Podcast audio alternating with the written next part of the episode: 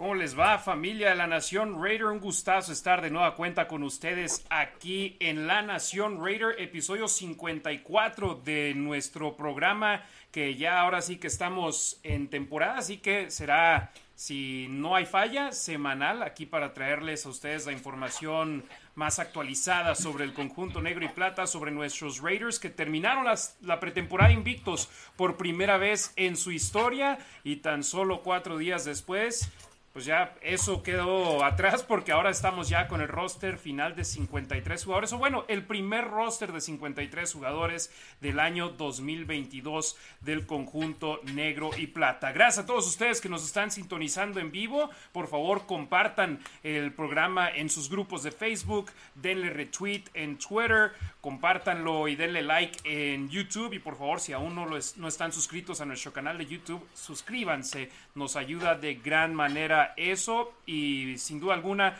esto es por la Nación Raider, para la Nación Raider, es para ustedes. Gracias hermanos y hermanas de la Raider Nation. Estamos en estos momentos en vivo en Facebook, en YouTube, en Twitch y también en Twitter. Lo podrán escuchar posteriormente en versión audio en Spotify, Apple Podcast y demás plataformas donde escuchan sus podcasts. Ricardo Villanueva y Demian Reyes me acompañan esta noche de martes. Comienzo ahora hasta la Ciudad de México con Ricardo, que traes tu gorra de los Diablos Rojos del México. ¿Cómo estás? Buenas noches. Buenas noches, Harry. Eh, buenas noches a la Nación Raider. Y sí, traigo la de los Diablos porque juegan hoy. Empiezan la serie hoy contra los Leones de, de Yucatán. Entonces, este, se va a poner sabroso ahí. Y pues igual ansioso ya también de hablar de los Raiders, obviamente, ¿no? Del roster final. Es una temporada nueva, ahora sí, con el roster inicial para, para, el, para el primer partido. Y pues muchas, algunas sorpresas, ¿no? Creo, ya lo discutiremos y este, pues emocionado de estar aquí. Gracias por la invitación. Claro, eres parte de la familia. Demian Reyes hasta Chicago, Illinois. ¿Cómo estás, hermano? Buenas noches. Buenas noches, Harry. Buenas noches, Ricardo, y la gente que nos ve y nos escucha. Bien, todo bien ya listo para la temporada. Eh, sorprendido por algunos movimientos en el roster inicial. Es lo que he dicho mucho en Twitter, lo dijimos aquí la semana pasada.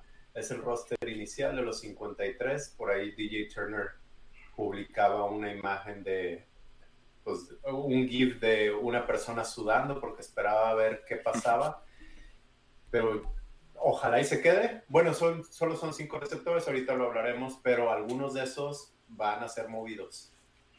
Así es, al momento cuatro agentes libres no drafteados acaban formando parte del roster de 53 jugadores de la escuadra de los malosos. Eso es bueno. Pregunta Alexandro Díaz, Farrell se quedó. Sí, sí se quedó. Ahorita estaremos hablando precisamente sobre los 53 jugadores. Haremos un repaso posición por posición sobre quién quedó en el equipo. Y antes de hablar del partido pretemporada, mandamos saludos a la banda que nos está viendo en vivo. Recuerden, para leer sus comentarios, para responder a sus preguntas, simplemente nos pueden, nos dejan una donación y lo hacemos, les mandamos un saludo, la nacionraider.com, ahí les manda a la plataforma de Streamlabs que por medio de PayPal nos pueden dejar una donación, no importa lo chico o lo grande que sea, leeremos todo su mensaje y ahondaremos en el tema que ustedes quieren. Si no pueden dejarnos una donación, déjenos en los comentarios de dónde nos están sintonizando y les mandamos por supuesto un saludo aquí como a Daniel eh, Ramírez Hernández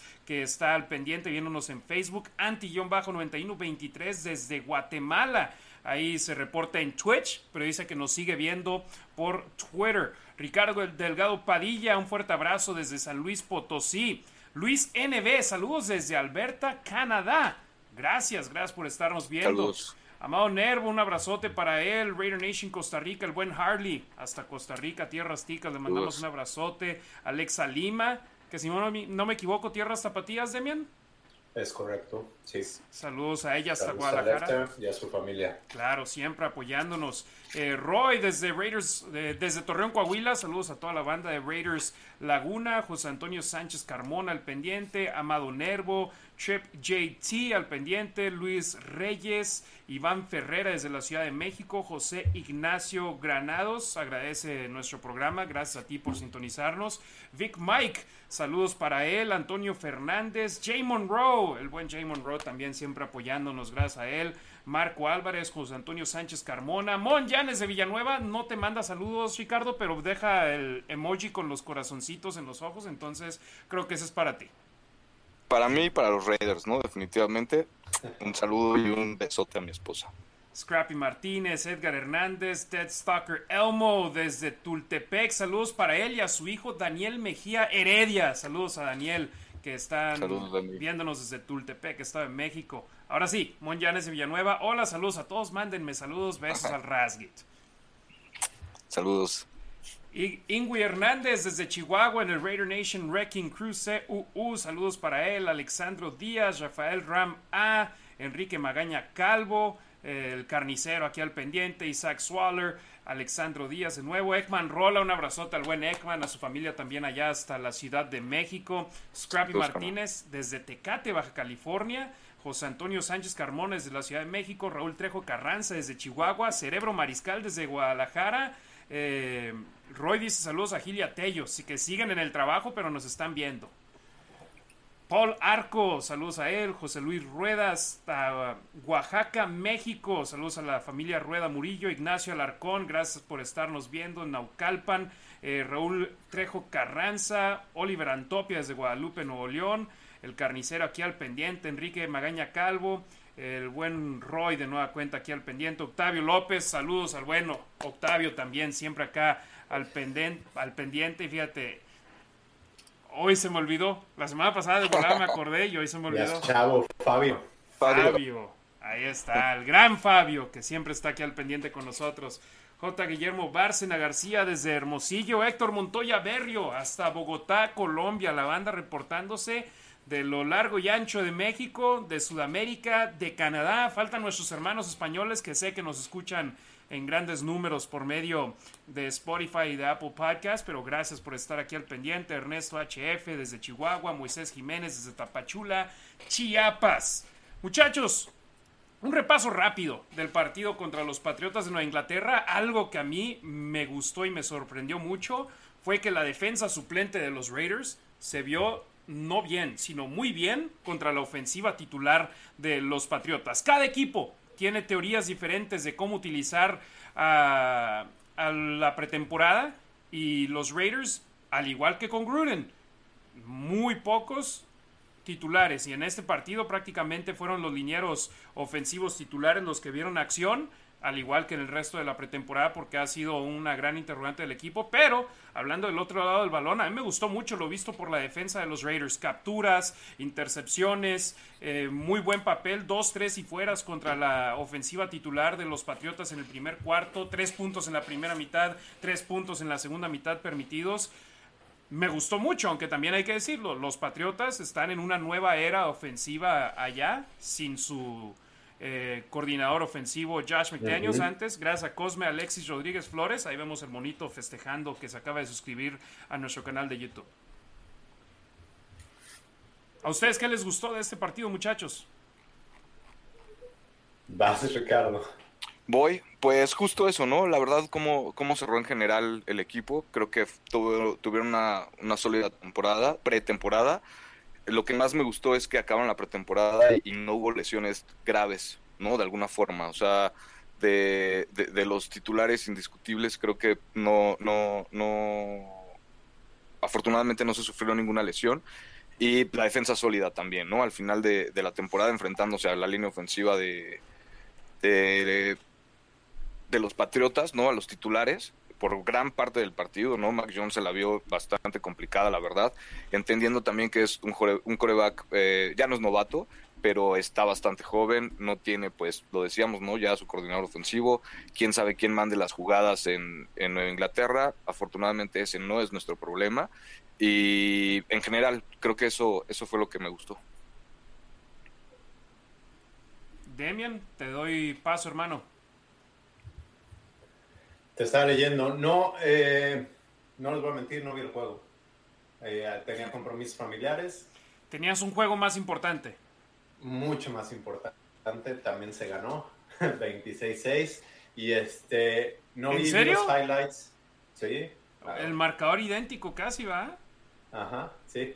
Wow. Sí, los Raiders ganaron 23-6 y ojo, Demian está hablando del partido de uno de sus hijos, que es un jugadorazo, ahí nos comparte videos y ya me estoy frotando las manos que ojalá en el draft de unos 15 años nos toque a los Raiders, pero obvio, primero la familia, ese es el compromiso más grande y aparte, en viernes, afortunadamente es el único partido de los Raiders este año en viernes.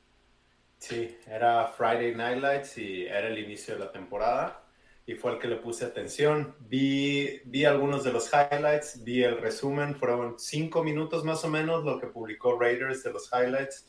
Me gustó lo que vi. Eh, Masterson con la intercepción en una jugada Butler y Masterson atacando el, hueco, el hueco, tirando detrás de la línea. Eh, la intercepción de Sugar es su apellido, que ya fue, ajá, que ya fue cortado, que tuvo su recepción, intercepción fue lo que vi y lo que hemos comentado. Bueno, ahorita lo decía Ricardo, las lesiones los cuidaron. Eh, y pues nada, que se vieron bien, que se ven muy disciplinados. Lo comentabas, es la primera vez en la historia que Raiders se va con cuatro ganados, cero perdidos. O, no, invictos, invictos, perdón. Invictos, porque antes se jugaban más partidos. Este, no sé, tengo, no les voy a mentir, tengo malos recuerdos de buenas pretemporadas y los resultados en temporada creo que son inversamente proporcionales. Pero aquí se ve un equipo distinto. Creo que se ve, y no solo con Raiders, sino con otros equipos que quedan invictos en la pretemporada y en la temporada no dan una. Creo que aquí es, es diferente. Eh, Raiders están muy bien coachados. Se ve un equipo disciplinado y no, no solo en cuanto a castigos, sino en cuanto a asignaciones, y eso fue lo que me gusta. Los Raiders tuvieron la menor cantidad de yardas por medio de castigos en los últimos 22 años y además fueron el primer equipo desde el 2011 en terminar una pretemporada sin tener pérdidas de balón a la ofensiva. Y ambos habían sido talones de Aquiles para el conjunto de los Raiders, castigos y pérdidas de balón. Hicieron una buena labor en la pretemporada y obviamente Muchos de los jugadores que jugaron en la pretemporada no verán acción en la campaña regular o si lo hacen serán en segunda o tercera línea, pero lo que me gusta es que sea parte de la cultura del equipo de aquí en adelante, que sean estrictos, que estén buscando hacer las cosas de manera positiva en ese aspecto. Entonces, los malosos esperemos y puedan continuar de la misma manera de ahora en adelante. Yo lo dije durante las transmisiones, lo que menos importa es ganar los juegos. Se ganaron, que bueno, está padre, pero de nada va a servir ganar cuatro juegos en la pretemporada si arrancas en la semana uno perdiendo contra los cargadores de Los Ángeles y después perdiendo en la semana dos ante Arizona. De nada van a valer esas cuatro victorias ni de actividad moral. Hoy escuchaba a Lincoln Kennedy con Q Myers en Raider Nation Radio y decía, está bien que ganen los partidos, Está bien que aprendan a ganar o más bien que aprendan a no perder, que es lo que pedía Josh McDaniels y que quieran continuar haciéndolo de esa manera. Pero Demian, Ricardo, vemos las estadísticas de los puntos anotados por parte de los rivales en esta pretemporada y ves 11 puntos de los Jaguares, 20 de Minnesota que ya ahí superaron o más bien llegaron a la doble decena, pero 11 de Jaguares, 13 de Miami, 6 de Nueva Inglaterra. Yo sé, es pretemporada. Pero me gusta eso, ¿eh? Sí, no, no, digo, creo que a la defensa le falta mucho. No, no me quiero confiar por varias razones, ¿no? Porque no los hemos visto en muchos años tener una buena defensa. Y porque los tackles defensivos no se vieron excelente y creo que ahí sí va a haber, va a hacer falta apoyo. Pero pero sí me gusta lo que veo de Patrick Graham y el sistema defensivo y cómo lo están, cómo lo están adaptando los mismos jugadores. Y Ricardo, este esquema defensivo de Patrick Graham, al igual que lo que mucho hacen en los Patriotas, es más de hombres, no de nombres. Y lo hemos visto aquí con dos linebackers, agentes libres no drafteados, que cuando arrancó la, el campo de entrenamiento y los OTAs y los entrenamientos de novatos decíamos, no hay chance de que se queden. Y Darian Butler y Luke Masterson se vieron muy bien en la pretemporada. Les digo yo que he estado en los entrenamientos, en las prácticas, se han visto muy bien, muy receptivos de todo el conocimiento que les pasa el coach de su posición, Antonio Pierce. Entonces, eso me motiva a decir, esta defensa y es lo que hemos dicho, no queremos una defensa top 5 o top 10, pero una defensa que no te pierda juegos y que te pueda generar pérdidas de balón. Sí, sí, de acuerdo. Hace un año que, llegaba este nuevo esquema defensivo a los Raiders, de alguna forma creo que me gustaba más ¿no? el esquema de, de Bradley en ese momento.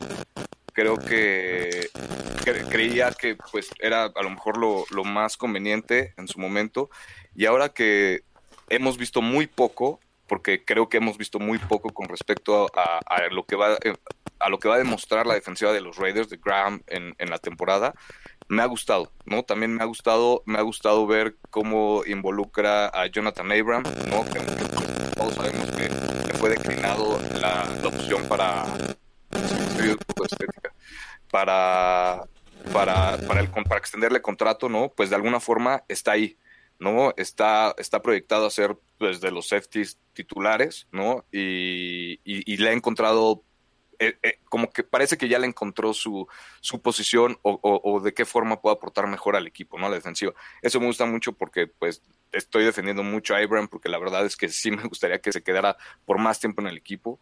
Y de alguna forma digo, creo, creo que pues le han encontrado esa forma, ¿no? Entonces, eh, me gusta mucho, me gusta mucho que también a la, tanto a la ofensiva como a la defensiva, los Raiders tienen gente que conoce el sistema anterior, ¿no? En cada unidad y que eso obviamente ayuda a traducir, pues, lo que ya hemos dicho, ¿no? A traducir el nuevo sistema ofensivo en el nuevo equipo, o, ofensivo y defensivo en el, en el equipo. Entonces, me ha gustado mucho, ¿no? Me gustó mucho también lo de Masterson, ya lo decía este Demian, que tuvo muy buen partido contra Nueva Inglaterra, ¿no? La intercepción, o sea, la verdad es que le fue muy bien y de alguna forma, igual, aunque no fue el, mejor partido, el que estuvieran compitiendo contra la ofensiva titular por un rato de Nueva Inglaterra también me agradó bastante. Y aparte, bueno, lo que hicieron en las prácticas conjuntas, ¿no? Durante la semana, que también pues les fue bastante bien. Y ojo con eso también, eh, la línea ofensiva, después de haber permitido cinco capturas en contra de, de Jaguares, cuatro contra Minnesota, cuatro contra el conjunto de Miami. En este partido permitieron solamente dos capturas. Y Matthew Judon, que es la estrella defensiva de los Patriotas, también jugó gran parte de la primera mitad y los Raiders por la mayoría del tiempo en el campo hicieron una buena labor en ese aspecto. Entonces, en general, me gustó lo que hicieron los Raiders en este partido de pretemporada y obviamente cuando es un marcador final de 26 a 6, hay más cosas que te gustan, perdón, 23 a 6, más cosas que te gustan de las que no te gustan en el partido. Entonces, se acaba la pretemporada, cuatro victorias, cero derrotas. Sí, nos gustó mucho ver de nueva cuenta a 11 jugadores a la vez en el campo utilizando el jersey negro y plata, eh, pero nos faltan los buenos ya queremos ver a Max Crosby. Ya queremos ver a Chandler Jones que le preguntaba qué le quieres decir a la nación Raider eh, de cara a, tu debut. Quieren ver al 55 en el campo y decía, no, personalmente yo les puedo decir que voy a dar mi todo sobre el campo. Van a ver a un jugador que se la va a estar partiendo todos los partidos. Entonces me gustó mucho eso de Chandler Jones, que de hecho la respuesta a esa pregunta que le hice la publicaron los Raiders en sus redes sociales la semana pasada durante el campo de entrenamiento el miércoles, que por cierto hay mucha prensa de Boston acá presente en Las Vegas y hasta el propio Chandler Jones le preguntó a un reportero, eres de Boston, ¿verdad? Porque me haces puras preguntas referentes a Nueva Inglaterra. Pero sin duda una semana muy productiva para los Raiders. Eh, no hubo tacleo al piso como con los Rams el año pasado, no hubo peleas como con los Rams el año pasado, pero tanto los jugadores y coaches de los Raiders como los jugadores y coaches de Nueva Inglaterra dijeron que le sacaron mucho provecho a esta semana, tanto con las prácticas en conjunto que tuvieron en el cuartel general de los Raiders, como en el partido de preparación, el partido de pretemporada en el estadio Allegiant. Pasamos a lo que sigue, muchachos. Dale. Ok, primero unos saludos rápidos. Ernesto desde Chihuahua, Moisés Jiménez, Tapachula, Chiapas, Marco Montoya, Saltillo, Coahuila, Diana Llanes, saludos a ella, Marco Álvarez, Nos está viendo en YouTube y va a pasar en Spotify mañana. Gracias Diana por vernos. Perdóname que te interrumpa, Diana Llanes es mi cuñada, entonces también Ah, saludo especial para ella. Se me fue el. Nada más puso No la manita, preocupes. entonces dije, ah, pues le mandamos saludos y Saludos. se me fue el Llanes. Eh, Roberto Julián Jaime Hernández desde Pachuca Hidalgo. José Granados eh, dice: el programa es tan bueno que lo veo y después lo escucho por Spotify. Uf. Esa es dedicación, ¿eh? Muchas gracias. Gracias a todos los que nos ven y los que nos escuchan. Raúl Omar Romero Ruiz, desde Chihuahua, Chihuahua. Un abrazote para él. Eh, Cerebro Mariscal pregunta sobre algo que hablaremos un poco más adelante. Marco Rodríguez, un abrazo para él. Gerardo Samuel Holguín. eh, con él también vamos a hablar de un tema que pone en la mesa. Martín Gurrola, saludos hasta el Estado de México. Julio González desde Parral, Chihuahua. Saludos a toda la banda de Parral. Chio Line dice los saludo por aquí. Raider Nation, un abrazote para él hasta la Ciudad de México. Jorge Espino.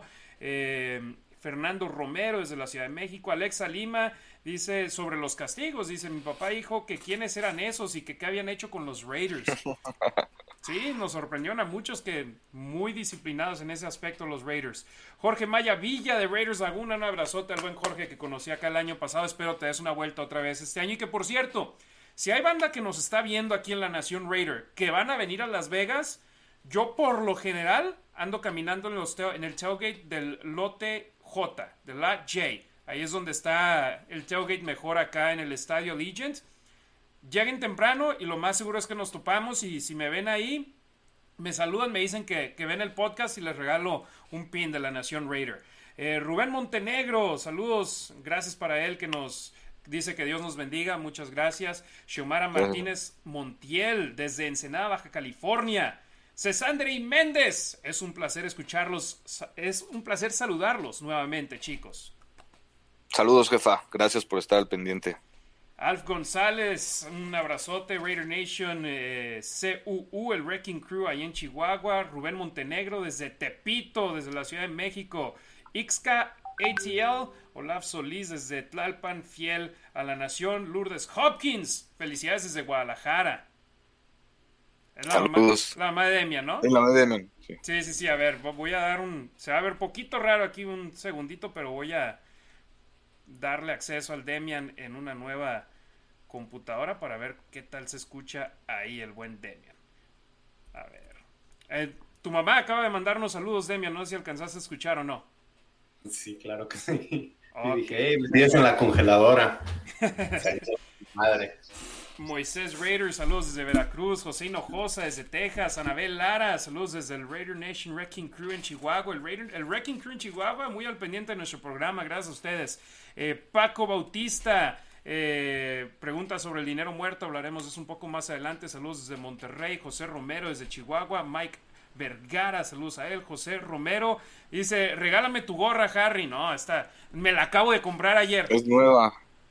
Fíjate, me fui a comprar ah, el calendario de las Raiders, no me queda la mano, pero me fui a comprar el calendario de las porristas de los Raiders y fui a la tienda y acabé viendo esta gorra y ni modo. Y fíjense, yo siempre le tiro tierra a New Era y vi esta gorra y dije, no, ya por fin consiguieron una que está chida. Y no, la gorra es Mitchell Ness, no es New Era, por eso está padre. Eh, quien quedó, Efraín Mariano desde Naucalpan, Estado de México. Gabriela Ruiz, saludos a los tres. Ya se reportaron nuestras tres madres aquí. Saludos, señora, también. Gracias. Sí tenemos madres y muchas, los tres. Bastante. Gracias a Dios, afortunadamente. Ahora sí, el tema del cual todo mundo quiere hablar, muchachos, el roster final de 53 jugadores del conjunto negro y plata. Los Raiders hicieron su recorte obligado a más tardar a la una de la tarde el día de hoy y ya hoy tienen precisamente cuáles son los jugadores con los cuales por lo menos entrenarán el día de mañana. Mariscales de campo, Derek Carr y Jared Stidham. No hay sorpresa ahí, es lo que todo mundo esperábamos, que ambos mariscales de campo estuvieran en el roster final de 53 jugadores. Corredores, ahí es donde me llenó el ojo. Sí, ya Kenyon Drake se había ido, pero muchos asumíamos que se iban a ir con cuatro corredores, pero Britton Brown sorprendió de gran manera en el partido contra Miami. Llenó el ojo al staff de cocheo y a la directiva de los Raiders y se acaban quedando con él. Los otros cuatro, en mi punto de vista, se iban a quedar sí o sí. Josh Jacobs, Brandon Bolton, Samir White, Amir Abdullah y súmenle a Britton Brown a ese grupo. Y cerramos con corredores con fullback. Jacob Johnson se queda con el conjunto negro y plata como fullback, obviamente el único jugador en esa posición. Eh, Demian Ricardo les pregunto a ustedes sobre esta situación de los jugadores en la posición de corredor para el conjunto de los Raiders. ¿Cinco corredores es demasiado o simplemente lo que todos sabemos que va a ser un, una posición de corredor por comité con los Raiders hace que tener a cinco en el roster sea justificado? Yo creo que, yo creo que sí, yo creo que está justificado, eh, considerando también que, por ejemplo, bueno, obviamente Jacobson es fullback, ¿no? Pero, pero teniendo lo que decía al principio, ¿no? Gente de experiencia en cada unidad. En este caso, pues tenemos a Bolden Brandon, ¿no? Que se sabe el sistema, que obviamente está compitiendo y que sea, creo, que definitivamente eh, fue, fue el mejor grupo de corredores que pudieron escoger al menos ahorita, ¿no? Cerraron bastante bien la, la pretemporada y, híjole, no sé, para el sistema que pretende que, que pretende poner en el, en, el campo de juego McDaniels, creo que creo que sí, creo que sí está bien. Jacobson lo, lo decía ahorita, aunque sea fullback, también puede ayudar en labores obviamente de bloqueo, ¿no? Aparte de correr con el balón y que aparte también conoce el sistema, que por ahí también le puede ayudar a las alas cerradas a traducir el sistema si está, si les está ayudando a bloquear también. O sea, son muchos hilos que, que conectan de alguna forma la justificación que, que le encuentro a que tengan tantos corredores, ¿no? Tanto Jacob Johnson como Brandon Bolden tienen experiencia en el sistema jugando anteriormente en los Patriotas con Josh McDaniels como coordinador ofensivo, pero sumarle a eso a Amir Abdullah.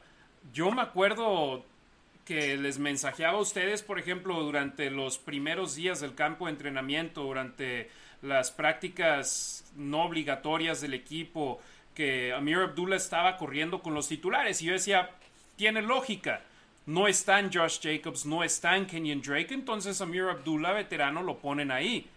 Pero después en el campo de entrenamiento con Josh Jacobs y Kenyon Drake disponibles en las prácticas, Amir Abdullah seguía recibiendo snaps con los titulares y yo les decía a Demian, me sorprende, me llama mucho la atención y ya veremos. Y lo vimos en el primer partido anotar su touchdown y prácticamente a partir de ahí ya lo vimos muy limitado si es que lo veíamos en la pretemporada. Entonces Amir Abdullah sin duda alguna se ganó su puesto en este equipo y los coaches no les importa tu pasado, no les importa lo que has hecho o lo que se ve en tus estadísticas o en tu sueldo, si eres el mejor en la posición, para ellos en el roster se van a quedar y ahí lo vemos. Amir Abdullah, que creíamos que era cuerpo para el campo de entrenamiento, hace el roster de 53.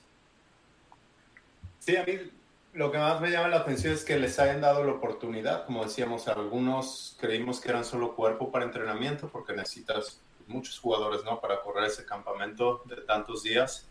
pero les dieron la oportunidad a todos y se quedaron con las personas, con los jugadores que creen que le dan la mejor oportunidad al equipo de, de avanzar, de llegar lejos. Yo, a mí sí me sorprende mucho Britton Brown, de, de entrada, la selección en la séptima ronda. Lo que se vio que se hizo en college no fue grandioso, pero en la pretemporada jugó muy bien. Y repito, es, es roster inicial. Yo sí creí que se vio muy bien y que se iba a quedar en el practice squad. Ya veremos qué pasa. Va a haber movimiento seguramente dentro de todo el roster. A diferencia de la era Gruden, donde se quedaban con tres mariscales de campo y que había aficionados y miembros de la Raider Nation que se quejaban de eso, que lo veían como un puesto en el roster que podrían aprovechar en, otra posición. Acá, con Josh McDaniels, se quedan solamente con dos mariscales de campo, con la esperanza de que Chase Garbers pueda eh, superar el proceso de waivers y llegar a los Raiders eh, al equipo de prácticas. Entonces ya hablamos mariscales de campo, ya hablamos corredores, ya hablamos el fullback, el fullback, el único que hay en el equipo. Así que ahora es momento de pasar con la línea ofensiva del conjunto negro y plata. Y esa línea ofensiva, aquí déjenme sumarla a nuestra pantalla está compuesta en estos momentos por estos ocho jugadores. Linieros ofensivos, Colton Miller, el novato Dylan Parham, Andre James, Lester Cotton Sr., Jermaine Illuminor, John Simpson, Thayer Mumford Jr. y Jackson Barton, los dos novatos de los Raiders en esta posición, liberan, libran el primer corte en el roster del equipo, o más bien el corte más grande del roster del equipo. A Thayer Mumford le ha gustado mucho al staff de cocheo de los Raiders y Dylan Parham fue la primera selección del draft del equipo este año, entonces obviamente iba a quedarse en el equipo. Eh, de estos ocho muchachos, ¿hay alguien que les sorprenda? Eh, pues me sorprende que hay ocho y no nueve o diez. Y obviamente pueden acabar contratando a alguien. Hoy hubo más de 800 jugadores alrededor de la NFL que fueron cortados o hechos waived por sus equipos. Entre ellos va a haber varios jugadores que los Raiders van a tener en la mira como linieros ofensivos y tal vez puedan sumar a este equipo. Pero por ejemplo, Jackson Barton, si ves sus grados de PFF durante la pretemporada, cuando estuvo en el campo, hizo un buen trabajo. El jugador que muy pocas oportunidades ha recibido recientemente estando con los Raiders el año pasado, pero le ha gustado al staff de cocheo actual. John Simpson te puede jugar de guardia izquierdo, al igual que Dylan Parham, y entre los dos va a estar esa batalla en la posición en la próxima semana y media de entrenamientos. Colton Miller, tu tackle izquierdo titular, Andre James, tu centro titular, Lester Cotton Sr., lo más probable, tu guardia derecho titular, y Jermaine Illuminor, lo más probable, tu tackle derecho titular para arrancar la, la, temporada 2022. Ojo, para arrancar la temporada 2022 si es que no firman a alguien más. Sí, sí, de acuerdo. A lo mejor esa, esa falta un poco de, de depth, de profundidad, ¿no? Que decía Demian, es igual probablemente porque pues tengan en la mira a alguien, ¿no? O sea, definitivamente tienes que entrar a, a, la, a la temporada regular con buena con, con buenos suplentes ¿no? Y, y, y, buenos jugadores, ¿no? Obviamente en todas las unidades, pero particularmente en esta de, en la línea ofensiva que, que ha sido de las, pues obviamente que yo creo, creemos, ¿no? Creo que la más débil, ¿no? Pues tendría que irse con más gente. Entonces, entendiendo que a lo mejor son pocos, pues probablemente por ahí tengan en, la mira a alguien. Yo creo que deberían de hacerlo también, porque pues sí, definitivamente tienen que reforzar esa, esa unidad. Sí, como lo mencionaba Demian, ocho jugadores, pues es con lo que entras a un partido, pero no lo que quieres tener en tu roster para un entrenamiento como el que van a tener mañana los Raiders. Sí, de acuerdo. Y la sorpresa para mí, aunque Vinny Bonsignor dice que no era sorpresa para nadie, es que hayan cortado a Alex Leatherwood, ¿no? Sí, y hablemos de esa situación. Alex Leatherwood, jugador que los Raiders tomaron con la selección número 17 del draft del año pasado, con el staff de cocheo anterior, con John Gruden, con Mike Mayock al frente del equipo, pero definitivamente John Gruden con la última palabra en ese aspecto. Se reportó hoy que los Raiders lo iban a dejar ir del equipo con el proceso de wave. ¿Por qué? Porque cuando un jugador tiene más de cuatro temporadas en la NFL y a qué se refieren con cuatro temporadas, por lo menos seis partidos en el roster activo de un equipo, entonces lo cortas. Si no lleva cuatro temporadas de servicio en la liga, entonces es un proceso de waivers, de wave. Cada equipo del peor al mejor, dependiendo del año pasado, tiene el derecho de poder reclamarlo en ese proceso de waivers siempre y cuando tengan un puesto disponible en su roster. Y Alex Leatherwood solamente tiene un año de experiencia en la NFL, entonces lo dejan ir y es un proceso costoso para los Raiders. Este año prácticamente 8 millones de dólares es lo que los Raiders van a incurrir en dejarlo ir en dinero muerto en su equipo, dinero que no puede utilizar el equipo para comprar a otro jugador, dinero que es parte del tope salarial del equipo este año y el próximo año también va a incurrir en una cantidad de dinero menor, pero de todos modos, dinero que no pueden utilizar en otros jugadores. Adelante, Demian. Creo que el siguiente año es arriba de 3 millones, ¿no? Pero... El próximo año casi 4 millones, 3.91 millones, este año 7.86 millones. Ahora, corrígeme si me equivoco, creo que si alguien lo reclama en, proceso de waves, el, Ellos el se golpe, del sueldo. Sí, pero de todos modos Raiders tiene un golpe al, al dead cap, pero no es de 7.8, creo que se reduce como 4 y algo. Ojo con esto, ningún equipo, se lo ofrecieron a todos los equipos en la NFL, nadie quiso hacer un intercambio por él. Entonces, ¿por qué? Porque luego ellos hubiesen tenido que encargar de ese sueldo, de todo, el sueldo. Ahora en el proceso de waivers, dudo que alguien lo agarre porque también tendría, la única diferencia sería que ellos no, se, no enviarían nada de regreso a Las Vegas, simplemente agarrarían al jugador.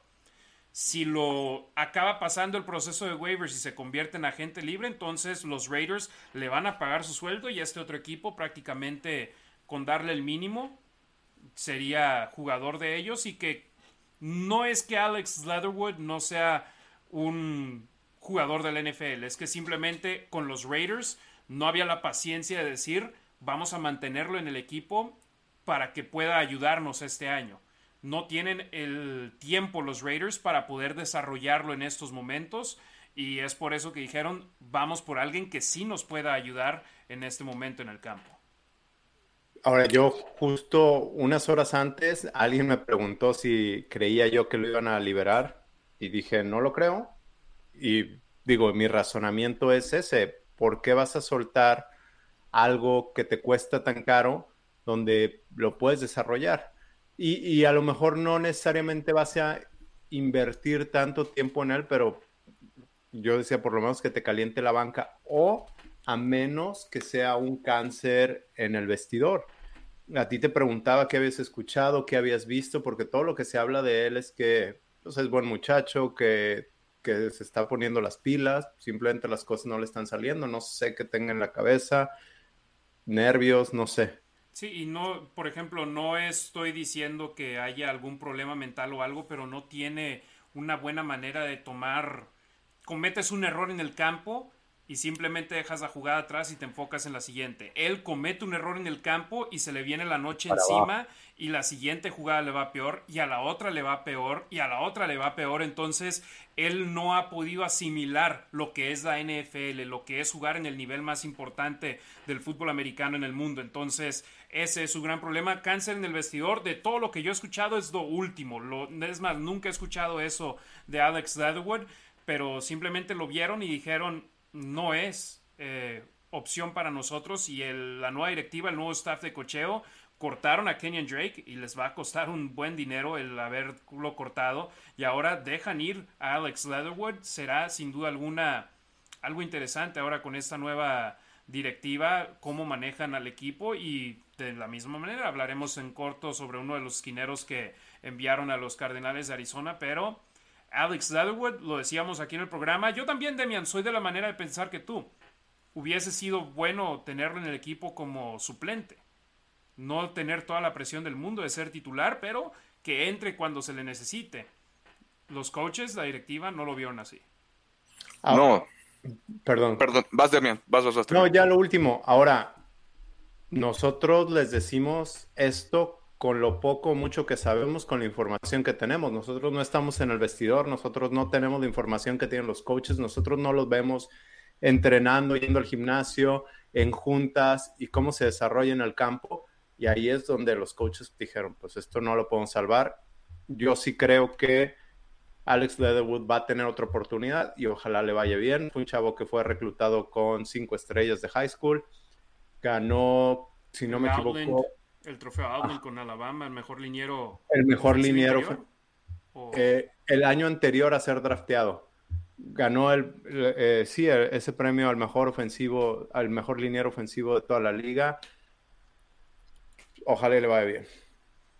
Sí, sin duda. Con los Raiders simplemente no hubo esa paciencia y dijeron, vamos con algo más. Y repetimos, este es el roster de 53 jugadores en estos momentos de los Raiders puede cambiar drásticamente, no solo en las próximas 48 horas, sino en la próxima semana antes del partido contra los cargadores. Pero es sin duda interesante la situación para los Raiders en estos momentos. Ricardo, ¿tú pro o en contra de que hayan cortado a Alex Leatherwood?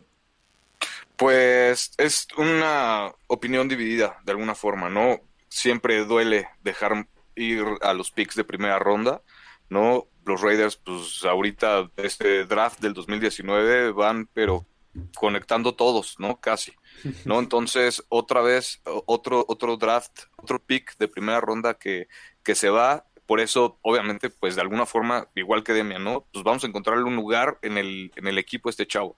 La nueva directiva no lo vio, no lo vio así, ¿no? Creen que también, pues obviamente necesitan ese spot para reforzar la línea ofensiva, era lo que estábamos hablando, no, no puedes entrar con tan pocos lineos ofensivos y menos en, en esa unidad tan, tan débil de alguna forma o con tantas interrogantes, ¿no?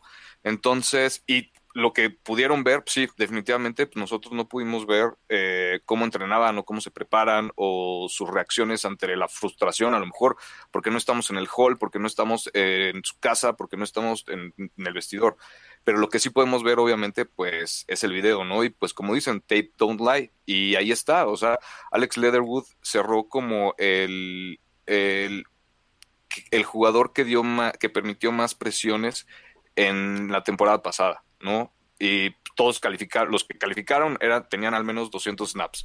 Entonces, Alex Leatherwood sí jugó los 17 partidos de, los 16 partidos de temporada, jugó el de postemporada y todavía le dieron oportunidad estos últimos de pretemporada y en todo ese año y piquito de video, pues definitivamente no convencieron a McDaniels, no convencieron a Lombardi para que se quedara y pues darle otra oportunidad, ¿no? Definitivamente pues sí, por eso como que duele un poquito el, que se vaya al menos como aficionado, ¿no? Digo, yo quería que se quedara, que le dieran otra oportunidad, lo decía hace 15 días, si no me equivoco. Todavía le tengo un poquito de fe a Leatherwood, pero se veía difícil, o sea, la verdad es que eh, en, los partidos, o sea, se vio eh, contra Miami, se vio muy mal, contra Inglaterra se vio muy mal, y toda la temporada pasada, después de que lo movieron a tackle, ¿no? De alguna forma, pues se vio decente. Afortunadamente para Derek Carr es eh, el tackle del lado derecho, ¿no? Y no el del lado ciego, porque no me quiero imaginar con tantas presiones que hubieran llegado por ese lado, ¿no? Entonces, eh, encuentro la justificación igual de alguna forma como para que se vaya, pero pues no me hubiera gustado, lástima, ¿no? Es un negocio y ojalá le, le, vaya, le vaya bien. Siempre es bueno empezar de ceros, ¿no? Lo que sea. Entonces, este, pues esperemos que le vaya bien en la era 2.0 de John Gruden con los Raiders, eligió a 32 jugadores en el draft. De ellos, menos de la mitad siguen con los Raiders en estos momentos. 14 son los que siguen en el club. Voy a ir por ronda. De la primera ronda siguen con los Raiders Colton Miller, que ya firmó extensión de contrato con el equipo, y los tres del 2019 a los cuales les declinaron su opción de quinto año. Cleveland Farrell, Josh Jacobs y Jonathan Abram, que la veo difícil que los, cualquiera de los tres sigan el equipo el próximo año. De la segunda ronda, Trayvon Merrick, que escogió en el año pasado. De la tercera ronda, Brandon Parker, que no va a jugar este año, fue puesto en la lista IR, Malcolm Coons y Divine Diablo del año pasado. En la cuarta ronda, Max Crosby, que ya firmó su extensión de contrato. Foster Moore O, que está en el equipo en su último año de contrato de novato. John Simpson y Amik Robertson. Y en la quinta ronda, Hunter Renfro, que ya firmó extensión de contrato. Nate Hobbs, que está entrando a su segundo año en la liga y que seguramente firmará extensión de contrato con los Raiders. Y en la sexta y en la séptima ronda, nadie de los que eligieron en esas rondas sigue con los Raiders en el plantel. Entonces, definitivamente algo que ya sabíamos, que no es secreto.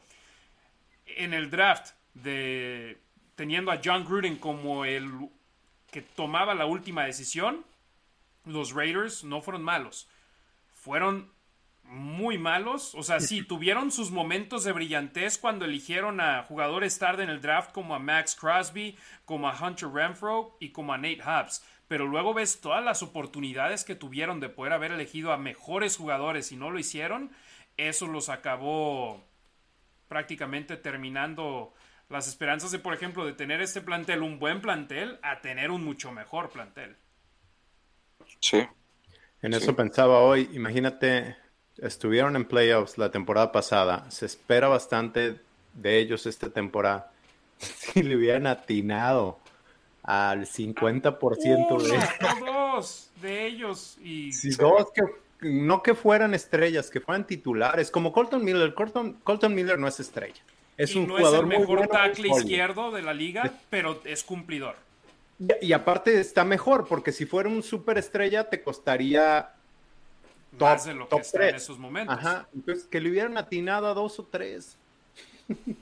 Sí, sí. O si no, que hubieran cambiado todos los picks de primeras rondas y escoges puros de quinta ronda para atrás, ¿no? A fin de cuentas no le atinas en las primeras, pues, ex- sea un experto en las últimas, ¿no? Pero pues no, tampoco. Por lo menos ahí las hubieras multiplicado por tres o cuatro. Sí, Y fíjate, alguien en Facebook decía hoy que se deshagan de todas las primeras rondas y que agarren estrellas de otros equipos como le hicieron con Adams. Digo, ojo con esto, a Adams lo agarraron porque le acabaron ofreciendo uno de los mejores contratos en la historia de receptores abiertos. Si haces eso con todos los equipos, tu tope salarial va a bajar de gran manera porque vas a traer una estrella no solamente con un contrato de su último año, de sus últimos dos años, no, le tienes que pagar a esa estrella dinero garantizado y si no van a declinar el intercambio de equipo. Entonces, eh, no es todo miel sobre hojuelas como con los carneros de Los Ángeles, que a largo plazo les va a acabar pegando el haber hecho todas esas transacciones por el momento de gloria que tuvieron en febrero de este año ganando el Supertazón. Ya hablamos de línea ofensiva. Oigan, por cierto, gracias a todos ustedes que nos están viendo. Estamos cerca de llegar a los triples dígitos por primera vez en esta etapa previa a la campaña. Cerca de 100 personas viéndonos en vivo. Después del programa nos ven mucho ya después de manera repetida y les agradecemos mucho. Y de igual manera nos escuchan mucho después de manera diferida en Spotify y en Apple Podcast. Pero si podemos llegar a 100 personas viéndonos en vivo, les agradeceríamos mucho. Así que compártanlo con sus amigos de Facebook, con sus grupos en Facebook. eh, compartan el link de YouTube, suscríbanse a nuestro canal de YouTube. Si se suscriben a nuestro canal de YouTube en estos momentos, les mandamos también, por supuesto, un gran saludo y ven a Brian Edwards, que ya, ya sé, ya no está en los Raiders, pero va a aparecer bailando aquí arribita de mi cabeza en Facebook, en YouTube y en Twitch. Denle retweet en Twitter. Ahorita checo también los saludos que nos han mandado en Twitter cuando acabemos de hablar de la ofensiva de los Raiders. Ya hablamos de los corredores, el fullback, los mariscales de campo, la línea ofensiva y ahora es momento de hablar sobre los jugadores que van a estar recibiendo los pases de Derek Carr y esperemos si no, pero posiblemente también de Jared Stidham en algún momento. Así que pasemos con receptores abiertos. Davante Adams, Hunter Renfro tenían su puesto garantizado en este equipo. Mac Hollins, Tyron Johnson y DJ Turner. Turner con la pretemporada y su campo de entrenamiento le acabó ganando el puesto a Keelan Cole que queda fuera de los Raiders y es un jugador de partidos, Keelan Cole. Definitivamente no vislumbró en prácticas. En los juegos de pretemporada hubo momentos donde se vio bien, hubo momentos donde no se vio tan bien. Y el staff de cocheo le prefirió dar la oportunidad a DJ Turner, que regresa con los Raiders este año y que el año pasado no pudo debutar en partido de campaña oficial de la NFL y este año es parte del roster final de 53. Pues es la única sorpresa. Sí, sí, y, y bastante agradable, ¿no? Lo comentábamos, bueno, al menos para, en mi opinión, lo comentábamos en el programa pasado, tener a alguien con, con las cualidades físicas de DJ Turner, obviamente eh, es bastante importante porque no es el mismo slot que es Hunter Renfro, ¿no? Y, y no hay nadie como él, al menos en, en la unidad, ¿no? En la unidad ofensiva, entonces, en la unidad de receptores. Entonces, me parece bastante interesante, creo que una de las mentes más ingeniosas como es McDaniels le puede dar bastante uso. Este, no sé en qué personal, porque pues es una interrogante hasta el momento cómo, cómo, cómo se va a presentar, pero, pero pues sí, me agrada que, que de menos ya haya brincado el practice squad este año. Sí, roster final de 53, su recepción anotadora ante Minnesota fue sin duda alguna muy atractiva, pero también el poder jugar en equipos especiales, el potencialmente no tener que utilizar a Hunter Renfro en los regresos de patadas de despeje es algo que le gustó al staff de coche. De igual manera, Tyron Johnson y Mac Hollins, los otros dos receptores en esta lista que no son Adams o Renfro, juegan en equipos especiales. Mac Hollins en patadas de despeje, él es uno de los jugadores que le llega primero al jugador que está afiliándola por parte de los equipos especiales de, de la escuadra rival de los Raiders. Entonces, cada uno también mostrando su valor fuera de solamente recibir pases. Y alas cerradas, Darren Waller, Foster Morrow, todos pensábamos que iban a estar en el equipo y obviamente lo están. Jasper Horsted, que se vio muy bien en los últimos dos partidos de pretemporada ante Miami y contra Nueva Inglaterra, se acaba quedando con el tercer lugar. A Nick Bowers ya lo habían cortado hace unos días los Raiders y hoy Jacob Hollister fue puesto en la lista de lesionados del equipo. Así que Horsted es el tercer ala cerrada de este conjunto de los Raiders y también años anteriores con John Gruden no solo llevaban a un tercer mariscal de campo, sino también tenían a un cuarto ala cerrada en en el roster de 53. Hoy los Raiders demostrando que esos puestos extras en el equipo los van a aprovechar y los van a aprovechar de gran manera. Dijiste que Hollister lo, lo pusieron en IR. ok, entonces ya se le acabó su temporada. Yo creí que él sí, sí iba a ser el roster. Y seguramente van a tener un cuarto a la cerrada en el equipo de prácticas que van a poder subir y bajar dependiendo del partido. ¿Cómo se llamaba el chavo del año pasado de BYU? Ah, no me acuerdo. Este. Ahorita te digo. No me acuerdo, se fue a Kansas y luego ya creo que Kansas lo liberó también. A ver, así aquí me sale en el Google Search rápidamente, pero él sería una, una situación interesante el poder traerlo. Se me va el nombre, pero era Matt Bushman.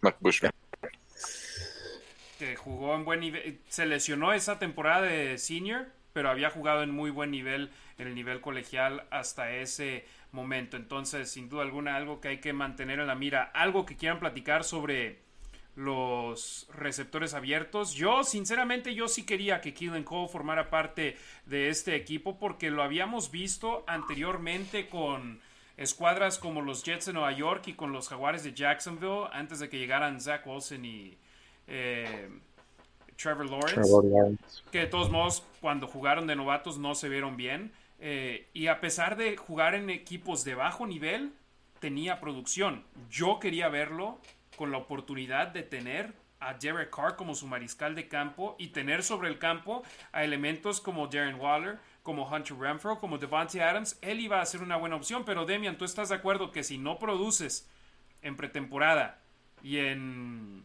y en el campo de entrenamiento jugadas llamativas, jugadas que te ganan un puesto, no te lo mereces, ¿o sí? Yo, a mí no se me hacía un jugador espectacular, sí creí que se iba a quedar por, eh, por su veteranía, simplemente porque Derek Carr y McDaniels le tuvieran la confianza de ir a buscarlo en una tercera oportunidad, por tener otro jugador veterano, porque al final de cuentas pues tienes a Adams y a Renfro. Y los otros, digo, Hollins no es, o sea, ninguno es novato, pero no, no son jugadores muy, muy veteranos. Entonces yo creí que Keelan Cole podría ser ese jugador, pero le ven más oportunidad a un DJ Turner que te cuesta poco menos dinero y puedes, o sea, le ven un techo más alto a, a DJ Turner. Ricardo, Keelan Cole lo dejan ir, Pulgar arriba, pulgar abajo. Pulgar arriba, creo que eso le abre, ¿no? Le, abre el, spot a DJ Turner, que te digo, creo que era necesario tener otro, otro slot, porque fuera de, Hunter Renfro, o sea, todos los demás receptores son más altos que él.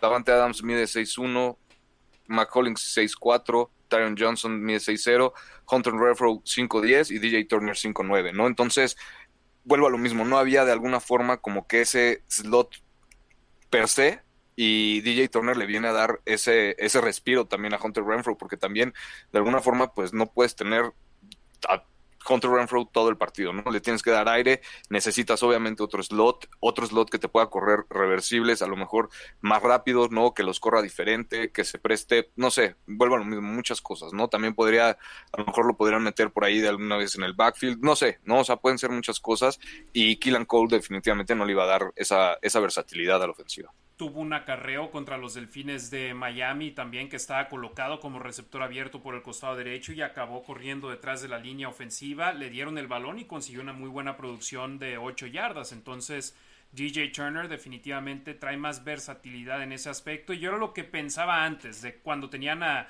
Marcus Robinson, a Keelan Cole, a Matt Collins, cada uno iba a ser utilizado de diferente manera y de diferente situación y cada uno podía ser el receptor abierto 3 de los Raiders dependiendo de dónde se encontraban en el campo y dónde, cuál era la situación sobre el emparrillado.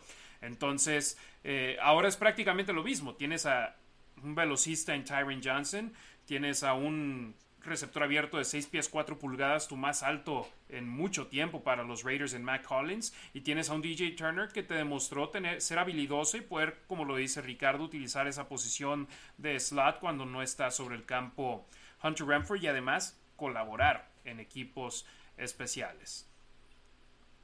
¿Algún apunte sobre la ofensiva? ¿Algún apunte final? No. Los cortes importantes, Alex Leatherwood y Keelan Cole a la ofensiva.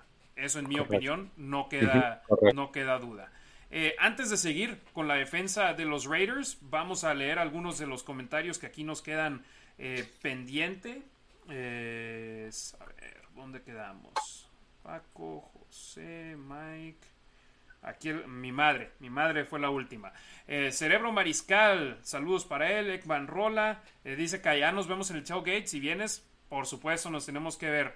Wenceslao Maltos Loredo, eh, desde Apodaca, Nuevo León. Saludos a toda la banda regia que nos está sintonizando. Javier Muñoz, Life Fox desde Monterrey, otro de desde Tierras Regias. Cerebro Mariscal, Moisés Jiménez, Gerardo Samuel Holguín desde Izcali. Saludos a la banda de Izcali. Martín Gurrola en Estado de México. Julio González desde Parreal, Chihuahua de nuevo. Jorge Espino. Gio Line, Fernando Romero, la Ciudad de México ahí se empezaron a repetir algunos. Déjame paso acá. Eh, compa Marines, Adrián Maya desde Zacatecas. Eh, nos pregunta sobre los niños ofensivos. Todavía, literal, hace seis horas acaban de cortar a, 800 jugadores. No hay ruido. Mañana habla el gerente general Dave Ziegler y también el asistente al gerente general Champ Bailey. Ahí estaré presente si hay algo que escuche. Les dejo saber aquí en las redes de la Nación Raider. Macacho Icon, eh, desde Morelos. Eh, y dice Geoline. Lamento decirlo, pero hoy lo confirmo, Harry. Gruden no era quien podía llevarnos al tazón. Mm. Para mí siempre fue un fiasco. Él solo se echó la soga al cuello y pues las decisiones, cada quien, como lo dice Demian, Leatherwood pudo seguir en el equipo. Si le iban a pagar, que quede como guardia suplente, pero en el equipo dijeron no, vamos a empezar de cero. Carlos Sosa Martínez, Burrios, Raider Nation, Raider Nation for Life, Yul, RDJC, eh, dice que Turner es más versátil. Javier OJST desde El Salvador. Hombre, hoy de, muchas partes, ¿eh? Nos están viendo, gracias a todos.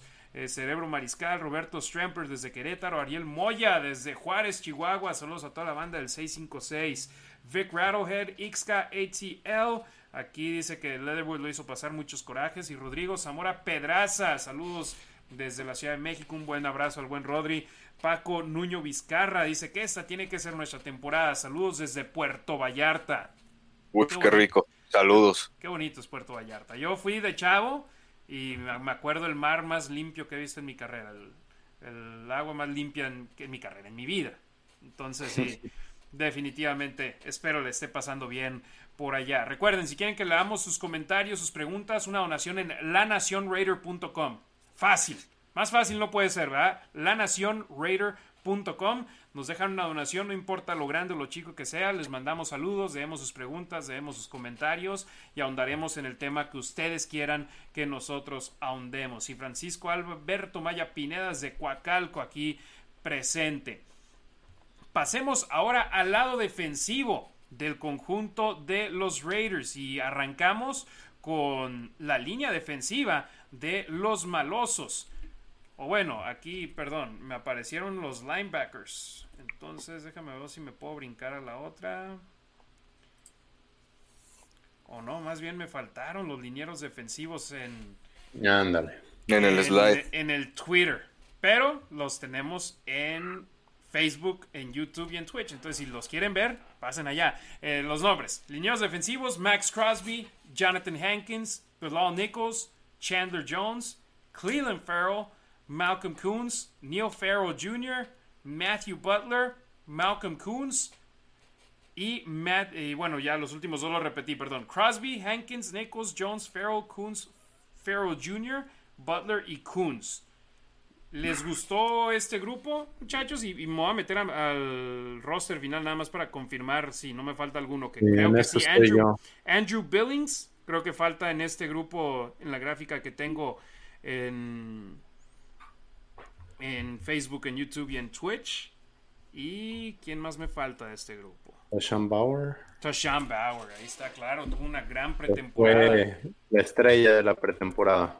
Claro, hizo un muy buen papel contra Miami, hizo un muy buen papel contra Nueva Inglaterra y creo que con esos partidos no le quedó de otra al equipo más que quedarse con él, porque si lo soltaban, otro equipo lo iba a agarrar. Y ahora que lo tienes en tu plantel, en tu roster de 53, eso significa si hay otro equipo que verdaderamente lo quiere, va a tener que sacrificar algo. Sí.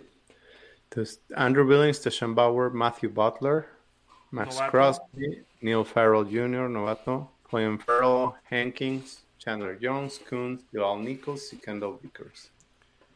¿Tienen buenas esperanzas en Bilal Nichols y en Jonathan Hankins ustedes, muchachos? Sí. En Hankins, sí. Hankins. Bilal Nichols, ¿tú no, Demian? No lo conozco. Me falta saber más de él, me falta verlo más conozco a un ex compañero de equipo de Belon Nichols que me ha hablado muy buenas cosas de él. Ok. Y dice, si no está entrenando en estos momentos porque no puede, pero cuando esté al 100% me dice que puede colaborar de gran manera en los Raiders. Entonces espero y obviamente de tus ex compañeros con los cuales has compartido vestidor y has jugado con ellos, no vas a decir cosas negativas, ¿verdad? Pero pero no tiene por qué decirte cosas tan positivas. Exacto. También, un poco, un poco para mí, eh, que Clearing Farrell durante toda la pretemporada se la llevó como que debajo del agua, ¿no? Y, afortunadamente por lesión. ahí está, por lesión, pero pues igual otros por lesión sí me los, no sé, ¿no? Bueno, dejaron ir a Alex Leder. Con Mullen Jr. Exacto, ¿no? Entonces me, gustó que, lo dejaran por ahí. Estaba leyendo un reportaje que en pretemporada, después de OTAs, e hizo un poco de, ejercicios con ciertos alas defensivos de la, de, la liga, como Pay, como... Ahorita les digo más nombres. El chiste es que, pues, obviamente en Oklahoma lo hizo con Christian Wilkins, con Arden Key, ¿no? Exjugador de los Raiders, con, y con Ben Banogu y con Pay, ¿no? Les decía. Entonces, de alguna forma estuvo, estuvo trabajando, no fue el único que trabaja después por su cuenta, ¿no? Lo sabemos que la mayoría de los jugadores lo hacen, pero definitivamente se notó, creo, o al menos le bastó como ese trabajo de post OTAs y pretemporada como para, para agarrar o asegurar al menos el estar en el, en el roster para, para este día, ¿no? Entonces, este, pues me agrada que a él sí le hayan dado otra oportunidad, ¿no? Que el nuevo esquema defensivo le, le, le, le esa oportunidad también de, pues, no sé, a lo mejor un comienzo nuevo, ¿no? En nuestro esquema defensivo nuevo y pues ver qué es lo que puede hacer, ¿no? Ahora con Chandler Jones en vez de Yannick Ngakwe, ver que, no sé, cómo, cómo, cómo se podrían combinar. O sea, igual la verdad es que creo que no, no sé si vaya a jugar detrás de Max Crosby, ¿no? O de qué lado vaya a jugar, pero pues me parece interesante esa parte, que, que a él sí le dieron la oportunidad. En este esquema 3-4 versátil de Patrick Graham, ¿tú crees que puede tener más éxito Cleveland Farrell, Demian? Ah, no sé, cada año digo que sí. Hace rato, o bueno, ya hablamos de Alex Leatherwood. Hasta no ver, no creer. Me gustaría, ahorita Ricardo está hablando con quién ha entrenado. Eh, lo, lo, he visto en Instagram con ex, digo, con compañeros de, de, la NFL con los que he entrenado. Christian Wilkins es de Clemson, tiene tres años entrenando con él, o bueno, desde que se conocen desde Clemson. Eh, no sé, no sé, algo, algo le falta, algo le falla. Todo el mundo habla muy bien de él, pero al final de cuentas, pues dentro del campo no. Eh, ojalá, ojalá y saque algo. Yo creo que Patrick Graham le puede sacar algo de provecho, pero también pienso y eso es lo que he dicho cada año. Definitivamente. Y ahora, con sí, y alguien más me decía sobre lo mismo de Trayvon Mullen Jr., que vamos a hablar en breve con él, o por ejemplo a Mick Robertson, que se quedó en el equipo. Eh, decían es malísimo, es X, Y, Z, que no les gustaba. Y yo lo que les digo es, si se deshicieron de Alex Edward, si se deshicieron de Trayvon Mullen Jr., ¿ustedes creen que si el equipo pensara eso sobre a Mick Robertson o Cleveland Farrell, no se hubiesen deshecho de ellos? ¿No los hubieran mandado por una selección de séptima ronda a Arizona o por una selección de séptima ronda a cualquier otro equipo? Definitivamente lo hubiesen hecho, pero la directiva no piensa así de ellos. Tienen planes para ellos y si siguen en el equipo es porque se ganaron un puesto en el equipo. Sí, de acuerdo. Entonces, Cleveland Farrell sigue en el equipo y no es culpa de él que lo hayan elegido con la cuarta selección del draft del 2019, que hayan puesto altas expectativas en él por ser pick top 5, top 10 del draft. Es culpa de la directiva anterior, es culpa del coach anterior, que era el que tenía la decisión final. Y pues ahora está con los Raiders, es su último año bajo contrato, no sabemos si seguirá. Y si sigue en el equipo, espero sea porque puede funcionar bien con Patrick Graham como su coordinador ofensivo. Pasemos ahora sí a hablar sobre los linebackers, una posición que pues durante la pretemporada firmaron a varios agentes libres, a varios refuerzos, pero entre lesiones y los novatos, agentes libres no drafteados, llenándole el ojo al staff de cocheo con Patrick Graham como líder defensivo, con Antonio Pierce como coach de linebackers, se acaban ganando el puesto y estos son los cinco linebackers al momento. Dos que regresan, Divine Diablo y Denzel Perryman. Jayon Brown, que llegó como agente libre este año procedente de Tennessee, y dos agentes libres no drafteados. Darian Butler, de la Universidad de Arizona State, donde estuvo con Antonio Pierce como su coach de posición y ahora tiene a su mismo coach de posición en nivel profesional.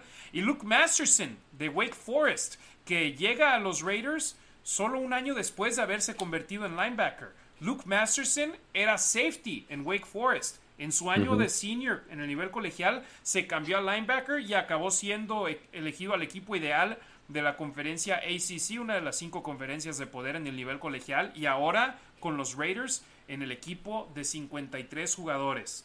Eh, ¿Esta posición la ven débil o la ven con potencial?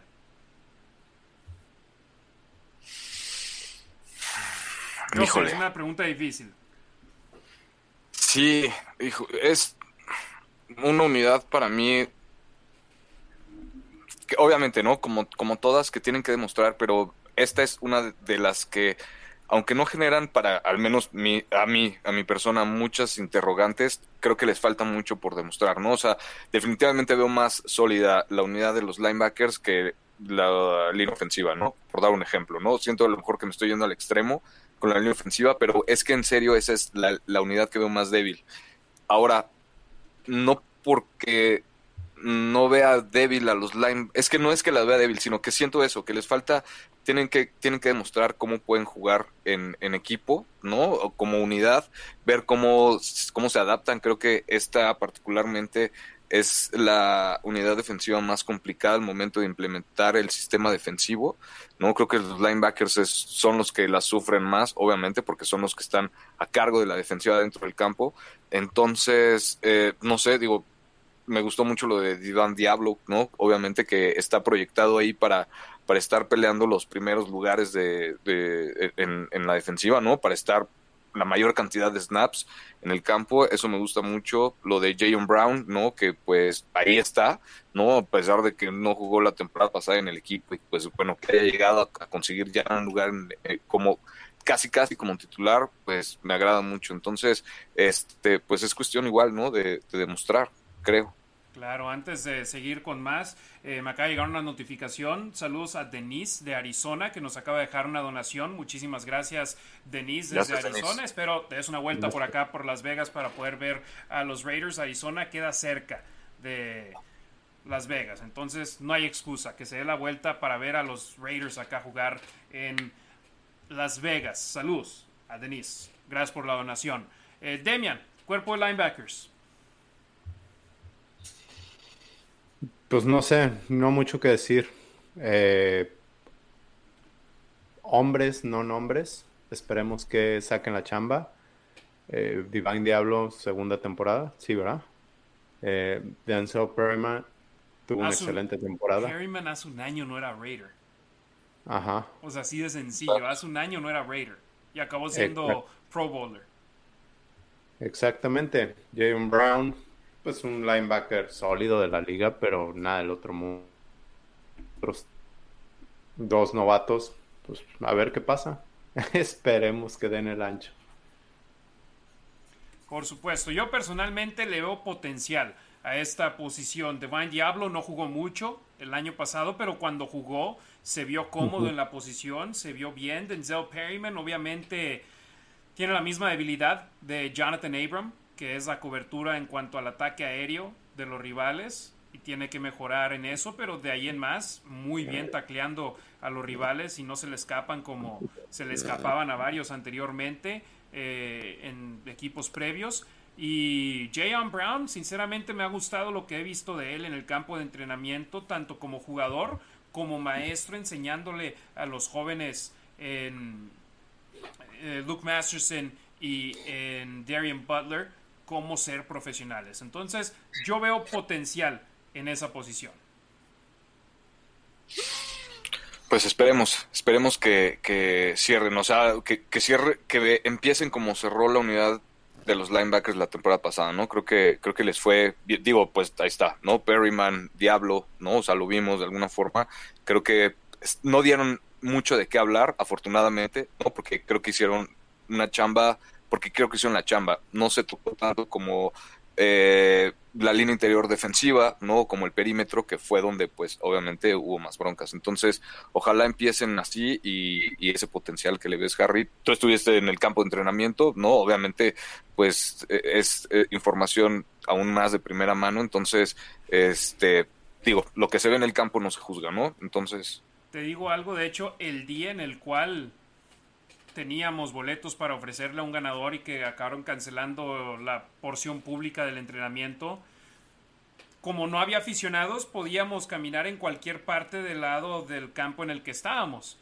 Yo estaba sentado en la parte más profunda, solo viendo esa parte del entrenamiento porque se movían mucho, entonces ya dejaron de moverse y me senté en una parte solo en la banca. Antonio Pierce trajo a los linebackers y los sentó literal a dos metros de donde estaba yo. Y Jayon Brown, antes de que llegara Pierce, les estaba dando indicaciones, les estaba dando instrucciones, les estaba pasando conocimientos a Masterson y a Butler. Ya después llega Antonio Pierce y ahí también está Divine Diablo y eh, Denzel Perryman, que por cierto, cuando vi a ellos cinco ahí, dije, esos son los cinco que se quedan. Y sinceramente, Antonio Pierce me parece va a ser muy valioso para esta defensa de los Raiders. Y yo sé que todavía falta mucho tiempo, pero si Patrick Graham acaba consiguiendo chamba en otro lado de head coach, no me sorprendería si Pierce es el siguiente en la orden para, para ese puesto de coordinador defensivo, pero falta mucho, te digo, de lo que yo he visto en el campo, es más, con el propio Curtis Bolton, que espero que los Raiders puedan quedárselo en el equipo de prácticas, eh, una porción del entrenamiento donde era 11 contra 11, apenas iba a empezar y Antonio Pierce le habla, hey Curtis, Curtis, ven, quiero que estés parado a un lado de mí durante esta serie. Porque estaban jugando los titulares, Curtis Bolton en lugar de estar con el resto de sus compañeros, no, Pierce lo trajo y lo paró a un lado suyo y decía, quiero que sepas por qué estoy mandando cada jugada y le estaba pasando el aprendizaje. No hay problema con que diga eso porque no estoy diciendo los detalles de la jugada pero estoy diciendo cosas que a mí me llaman mucho la atención de Antonio Pierce como coach y que a mí, sinceramente, me dan buenas esperanzas de este cuerpo de linebackers que, como lo decimos, hombres, no nombres. Entonces, mantengan eso en la mira. Pasamos a la siguiente posición que tenemos aquí, que es la de la defensa secundaria de los Raiders, incluyendo a los esquineros y a los safeties de los malosos. Empezamos con Rocky Sin, que firmaron como, que consiguieron por medio de un intercambio con los Potros por eh, Yannick Ngakwe, Nate Hobbs, Anthony Averett, Mick Robertson y Sam Webb. Esos cinco son los esquineros de los Raiders en el roster en estos momentos. A Mick Robertson, yo sé que muchos tienen malas memorias de él el año pasado. Y sí, le falta tamaño, le falta estatura, le falta eh, fuerza. Y hubo alguien que me comentó una, una jugada contra Miami donde sí se la ganaron fácil. Pero en general, en esta pretemporada, a Mick me parece hizo buenas jugadas. Y a Mick posiblemente sea el que tome ese puesto de esquinero slot si Nate Hobbs pasa como esquinero exterior para arrancar la temporada.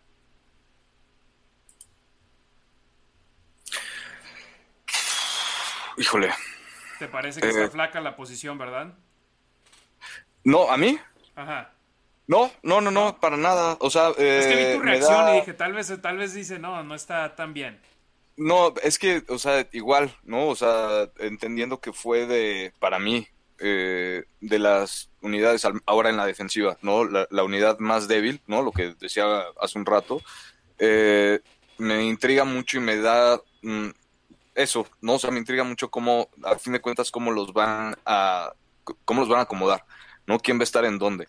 Entiendo que, por ejemplo, la suma de Anthony Averett, ¿no? Un jugador que se caracteriza por jugar bien el press, ¿no? Que de alguna forma es lo que quiere instalar Graham en, eh, ahora en, este esquema defensivo.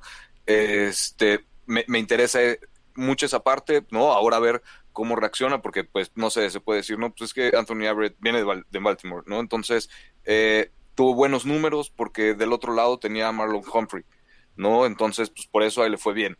Entonces, ahora creo que ha demostrado, ¿no? Pero pues tiene que seguir demostrando que no fue esa parte, ¿no? O sea, que no es que tenga que tener a una estrella, a un corner estrella del otro lado para que él le toque pues lo que, lo, lo peorcito, ¿no? De alguna forma y, por eso eh, tenga éxito. Entonces hay que ver en, en, esta, en esta conferencia que pues obviamente en esta división que es la, la más sabrosa con todo el talento en receptores, eh, ver cómo pues exacto, ¿no? Cómo, cómo se acomoda igual al esquema defensivo, ver cómo los acomodan, el espacio que le encuentren a Robertson, cómo acomodan a Hobbs, en dónde meten a cada quien, en qué situaciones, Abram, ¿no? Que puede funcionar como linebacker, que puede funcionar atrás, eh, no sé, ¿no? Eh, si van a jugar un 3-4, si van a jugar un 4-3, no sé, dependiendo de la situación. Entonces, pero el cómo van a acomodar a los backs defensivos es lo que más me, intriga dentro de la defensa. Demian, ¿algún comentario sobre los esquineros?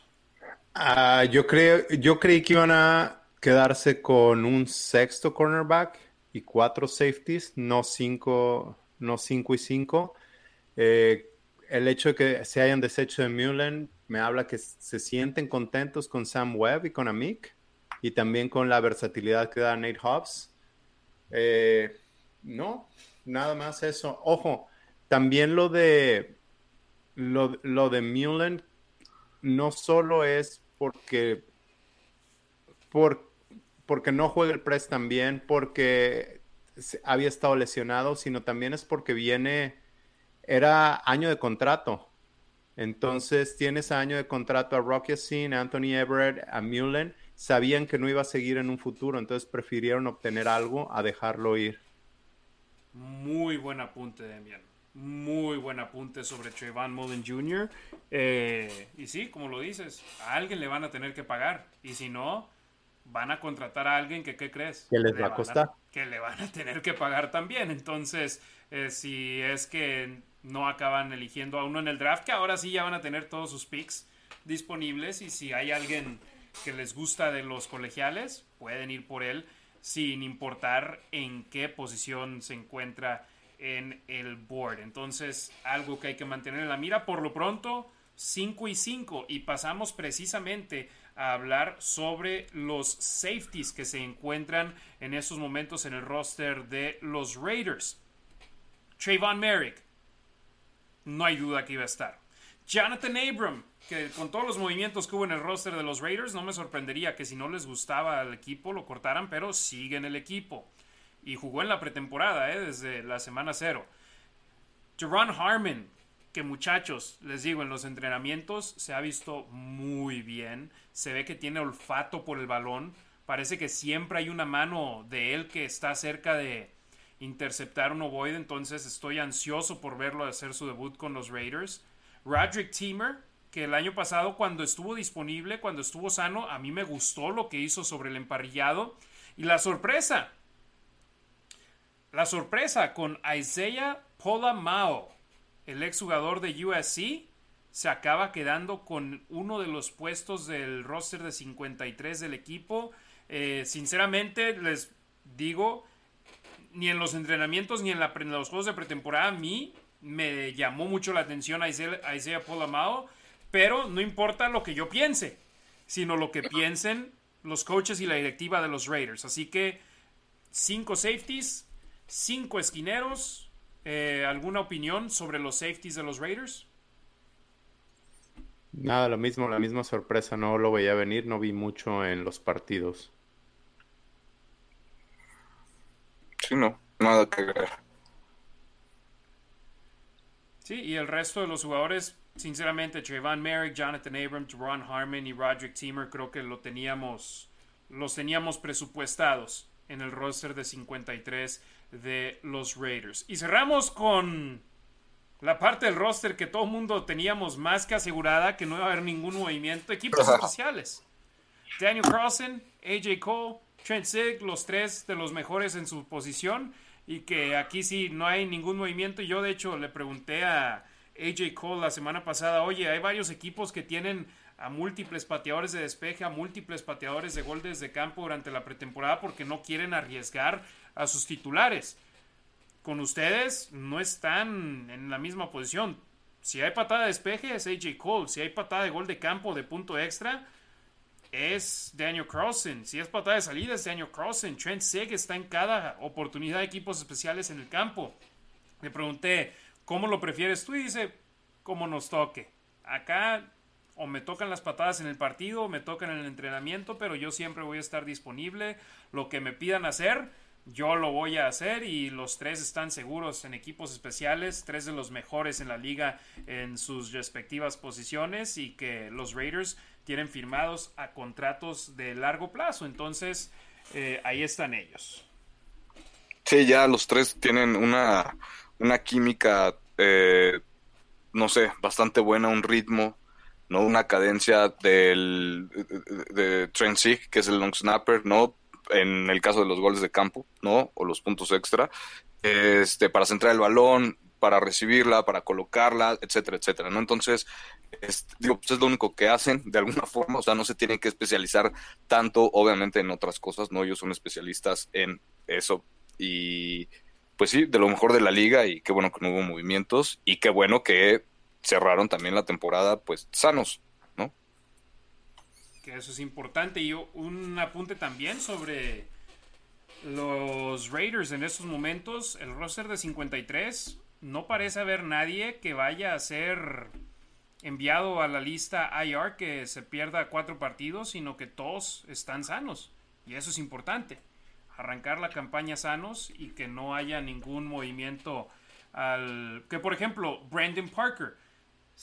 Era la esperanza que tenían. Si había una evolución importante de que no se perdiera la temporada completa, lo hubieran puesto en el roster final de 53 y el primer día que podrían lo pondrían en la lista de IR durante la temporada con la esperanza de que regresara en la campaña regular.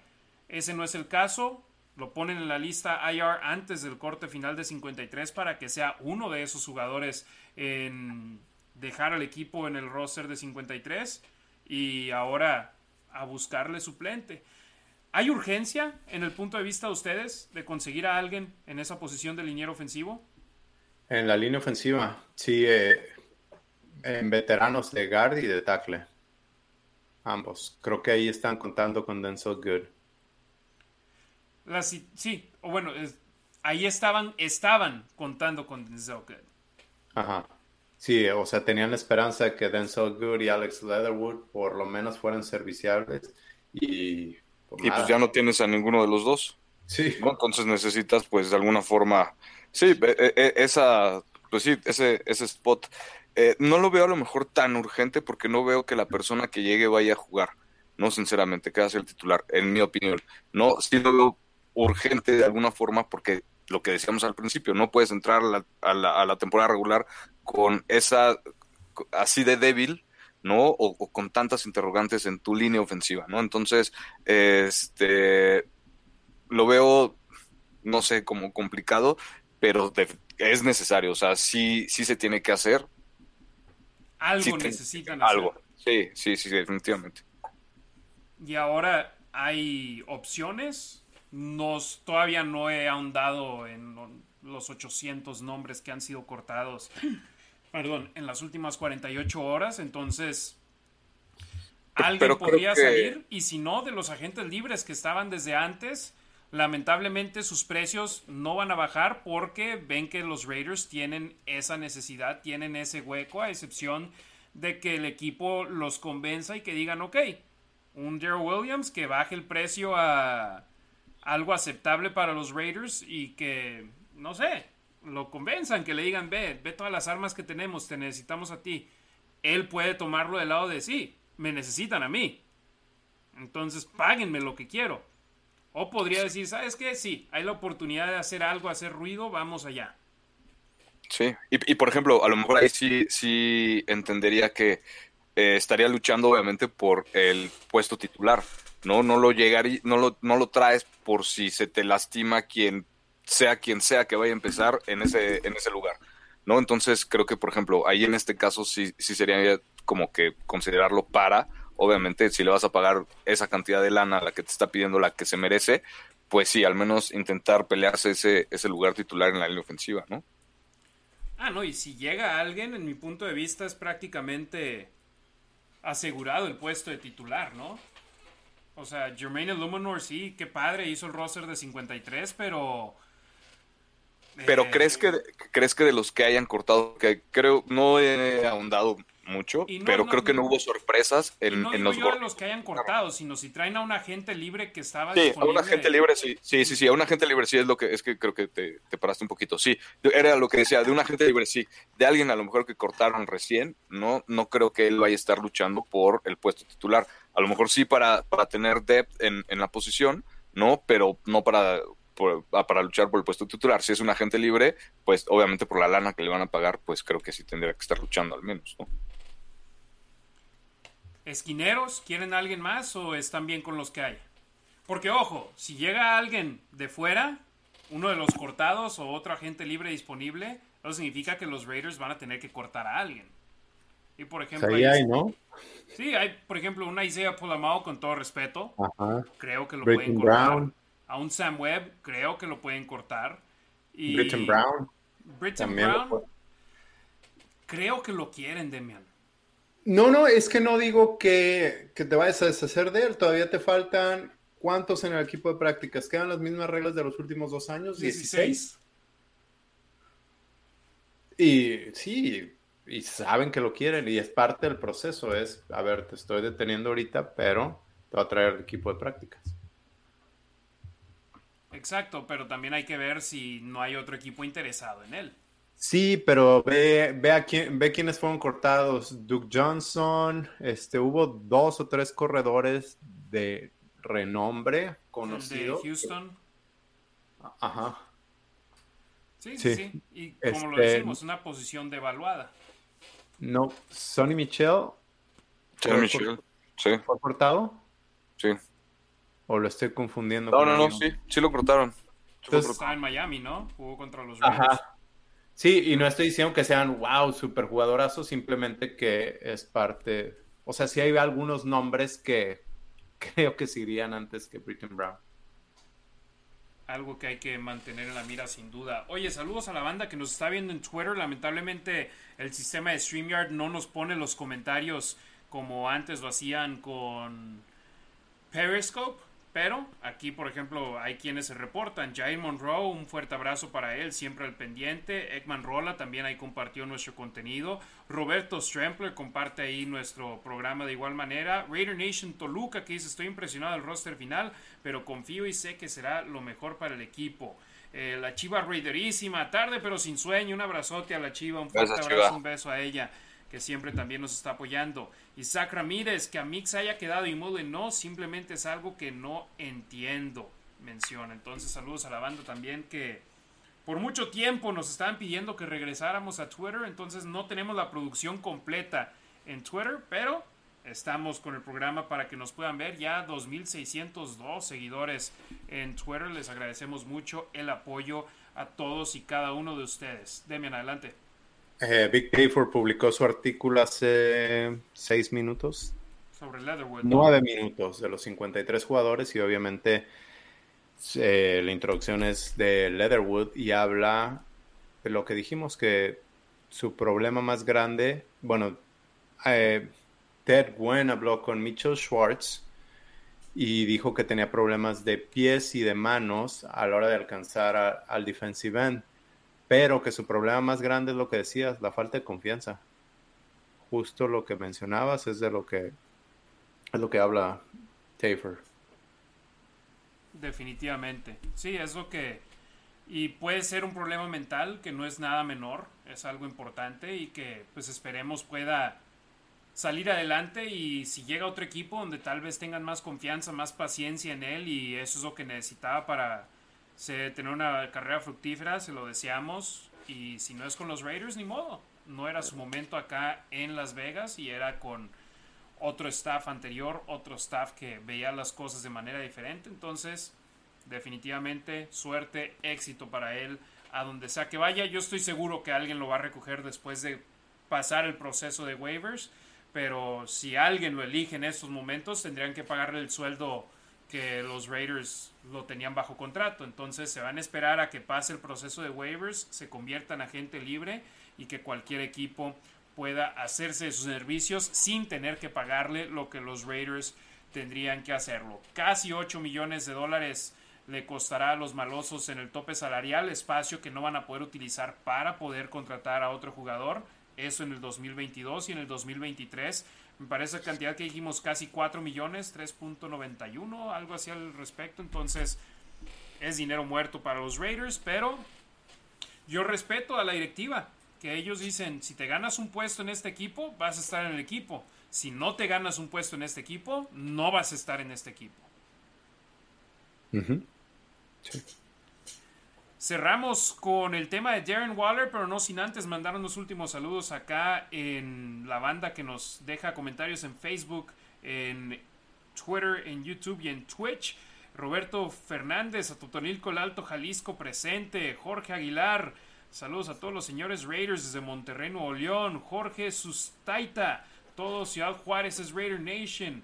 Eh, Roberto Fernández, de nueva cuenta un par de comentarios. Burios, Raider Nation NFL. Rorro Eligio, por supuesto, un abrazote al buen Rorro. Mau Max, saludos a la banda ya de la Ciudad de México, sigan al buen Mau. Alberto Hurtado Castro desde la Jusco, México.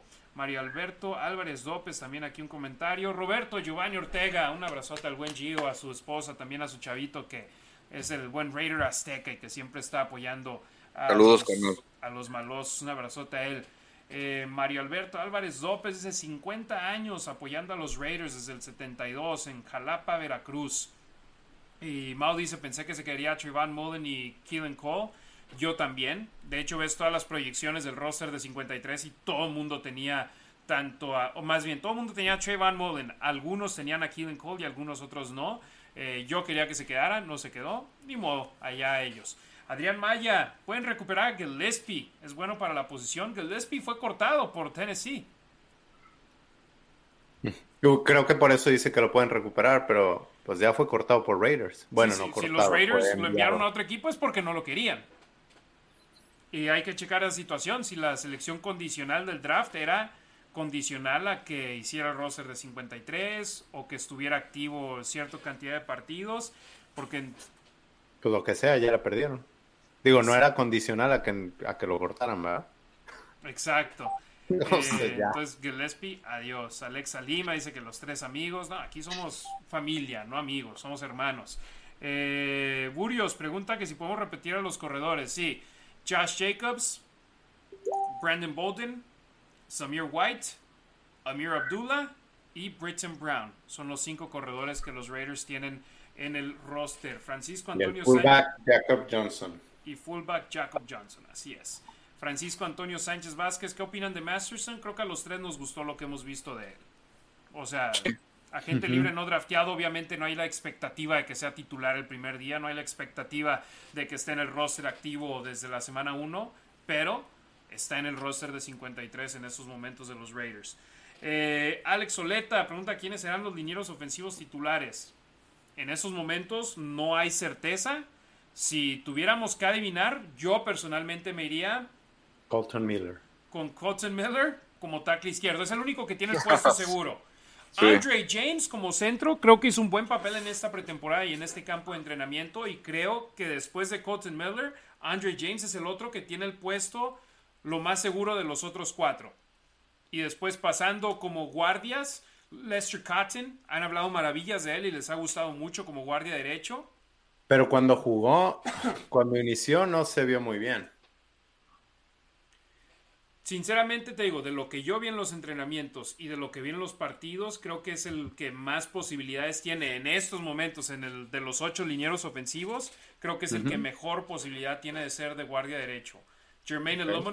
ya lo dijimos, tackle derecho. Y guardia izquierdo es una disputa en estos momentos entre John Simpson y Dylan Parham, el novato.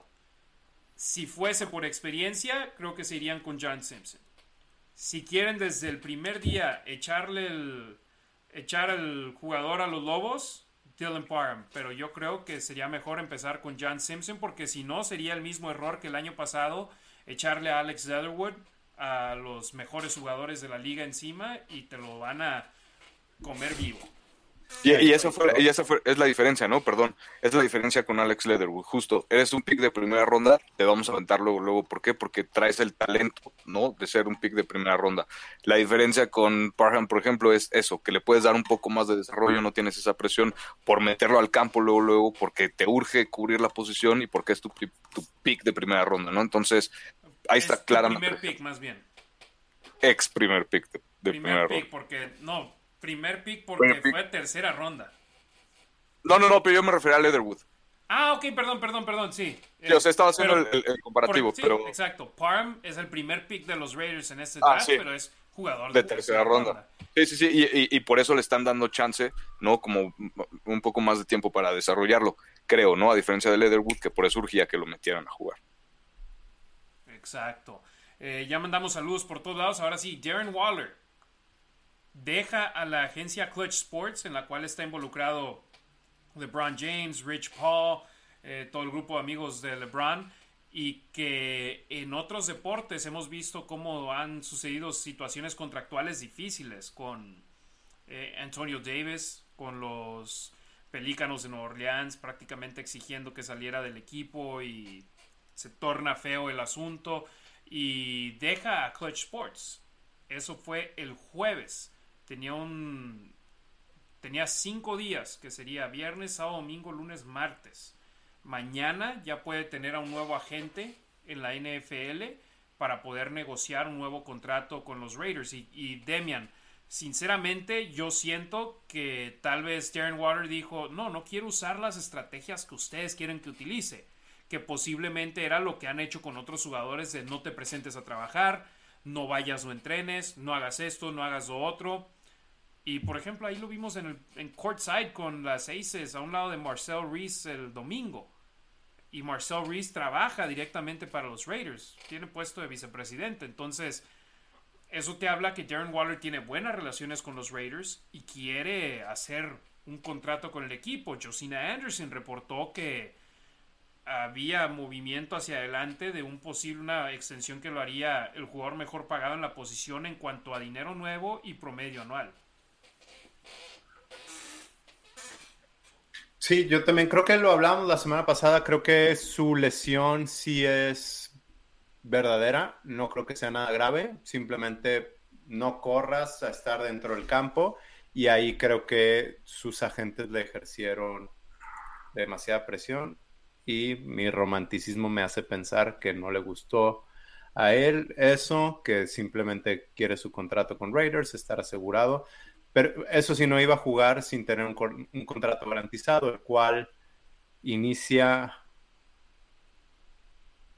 parte del roster inicial de los 53 ya se garantiza el salario de este año, más no a futuro. Entonces eso es lo que está negociando. Efectivamente, y esperemos sea algo que deje a ambas partes satisfechas, contentas y que puedan dar pasos hacia adelante sin estar pensando no me vaya a salir con que está lesionado y que no es cierto que esté lesionado. Entonces, eh, algo que hay que mantener en la mira y esperemos, insisto, que sea favorable para ambas partes. Ricardo, ¿tú crees que sí llegue esa extensión que todos queremos? Por supuesto que sí, por supuesto que sí, y, y, no me preocupa para nada lo de lo de Waller de alguna forma el que los Raiders desde Oakland le hayan dado la oportunidad de llegar, la segunda oportunidad, ¿no? Después de haber pasado lo que desafortunadamente le pasó, ¿no? Este tema que no me gusta mencionarlo porque creo que ya todos le tenemos que dar vuelta, ¿no? Pero de alguna forma, ahorita, para mi punto, es importante mencionar que, pues, después del el pasado desafortunado que vivió de adicciones, que el que los Raiders en Oakland, repito, le, le hayan dado la oportunidad, creo que eso él lo valora muchísimo. Me estoy atreviendo a, hablar por él. No, no, obviamente eso no nos dijo nada, no, no sabemos nada, pero yo creo que, que, que por ahí podría, se podría se podría entender, ¿no? ¿Por qué no, no, no tomó este tipo de decisiones difíciles o, de, complicarse y de complicarle la vida al equipo también, ¿no? De alguna forma, o sea, creo que todo ha sido bastante transparente. Eh, Coach McDaniels lo ha dicho, ¿no? Que ha estado, eh, a pesar de que no ha podido entrenar, pues que ha estado viendo video, que ha estado en las instalaciones, o sea, que no se ha desconectado, ha estado en Las Vegas, obviamente, o sea, lo acaban de decir. Entonces, este, creo que todo eso apunta pues solo a la dirección esa de que quiere jugar en los Raiders eh, por mucho tiempo, esperemos. Y pues nada, o sea, esperemos que sí se cumpla así, ¿no? Creo que obviamente se merece el ser de los mejores pagados, no hay, eso no está en duda. esperemos que los Raiders pues se lo puedan dar y que lleguen a ese acuerdo, ¿no?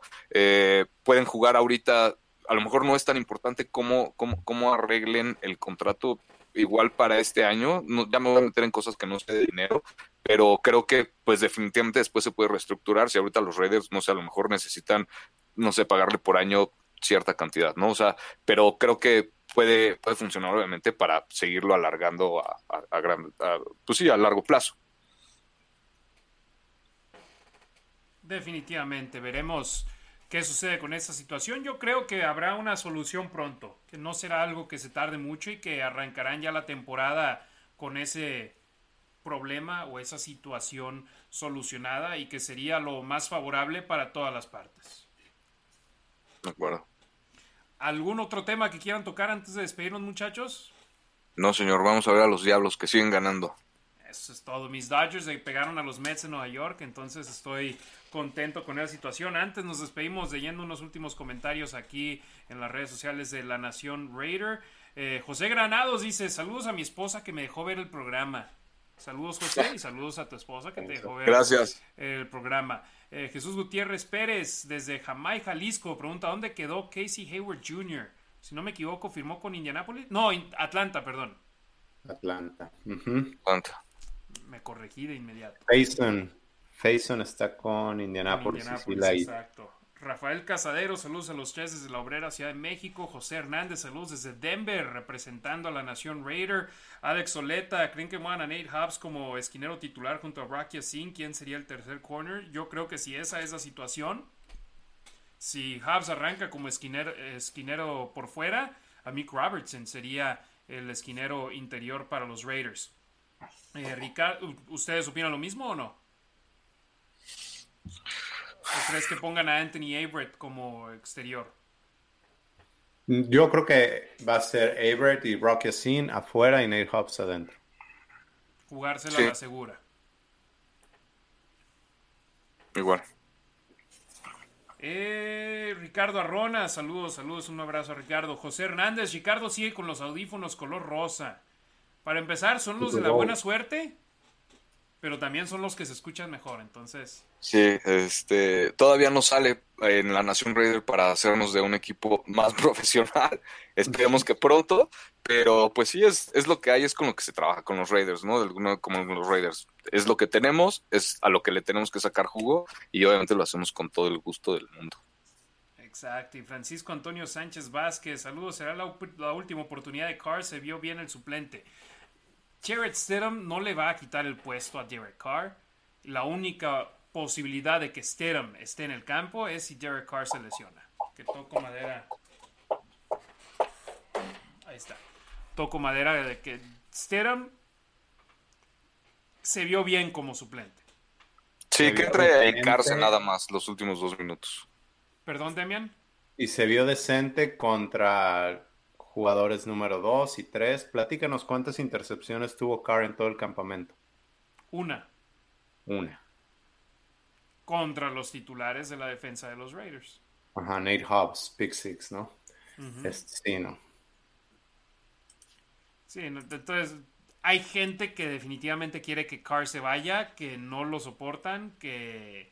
O bueno, tal vez el comentario no va hacia esa manera, pero yo así lo sentí. Será la última oportunidad de Carr, se vio bien el suplente. Ojo, por la manera en la que está estructurado el contrato de Derek Carr, si tiene un año terrible, podrían cortar el lazo con él e ir por alguien más.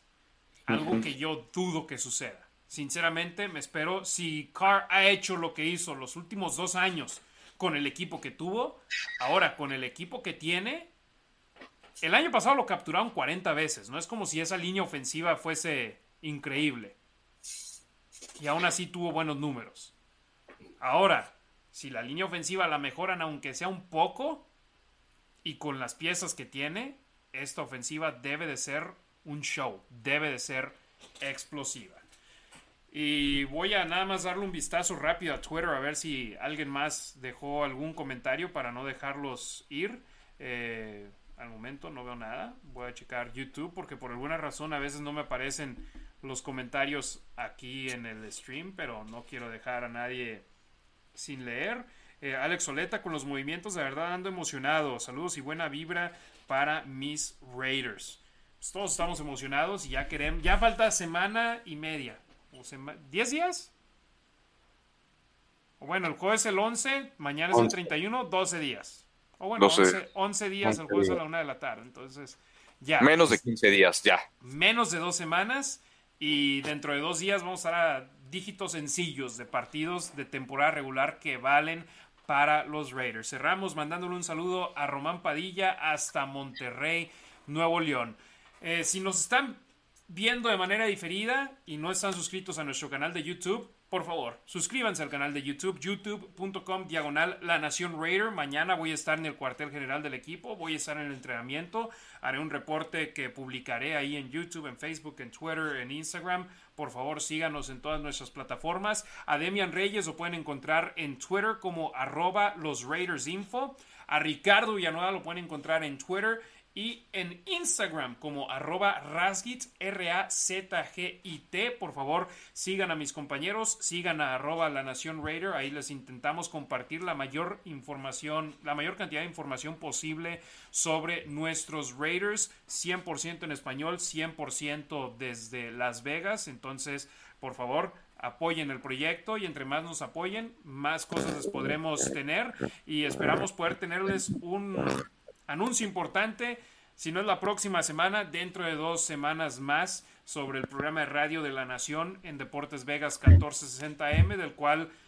estoy como titular, pero que Demian y Ricardo han colaborado el último año y me encantaría tenerlos de regreso si ellos primero tienen tiempo y segundo eh, están de acuerdo con colaborar. Me encantaría tenerlos de nueva cuenta en el programa. Demian, gracias hermano, buenas noches, saludos a todos por allá en Chicago. Gracias, buenas noches. Nos vemos la siguiente semana. Mi estimado Ricardo, gracias y buena suerte a tus diablos allá de los Diablos Rojos. Muchas gracias. Va ahorita, van ganando 8-6 en la alta de la octava, ¿no? Entonces es el primero en, Mérida. A ver qué, qué tal. Este, gracias por la invitación y pues nos seguimos viendo. No tenemos asegurado el programa 55 la próxima semana. ¿Por qué? Porque no sabemos qué información se va a dar del equipo de aquí en adelante. Si sale algo muy importante, una contratación de un liniero ofensivo que sabemos que va a ser titular desde el primer día, si firman en King Sue, si traen a un esquinero que vislumbra a todos, haremos programa. Pero si todo sigue normal, Posiblemente hacemos algo de previa, posiblemente no, pero de seguro la semana después del partido contra los cargadores de Los Ángeles. Estaremos el martes aquí presentes con ustedes en La Nación Raider. Muchachos, ya mero estamos ahí. Ya mero llegamos. Ya, por fin se acaba la espera. Así es. Ya, que empiece esto. Por favor. A nombre de Demian Reyes y Ricardo Villanueva, soy Harry Ruiz. Este fue el episodio número 54 de La Nación Raider. Tengan una excelente semana, Nación Raider, y nos vemos muy pronto aquí con el episodio 55 de nuestro programa. Tengan una excelente semana.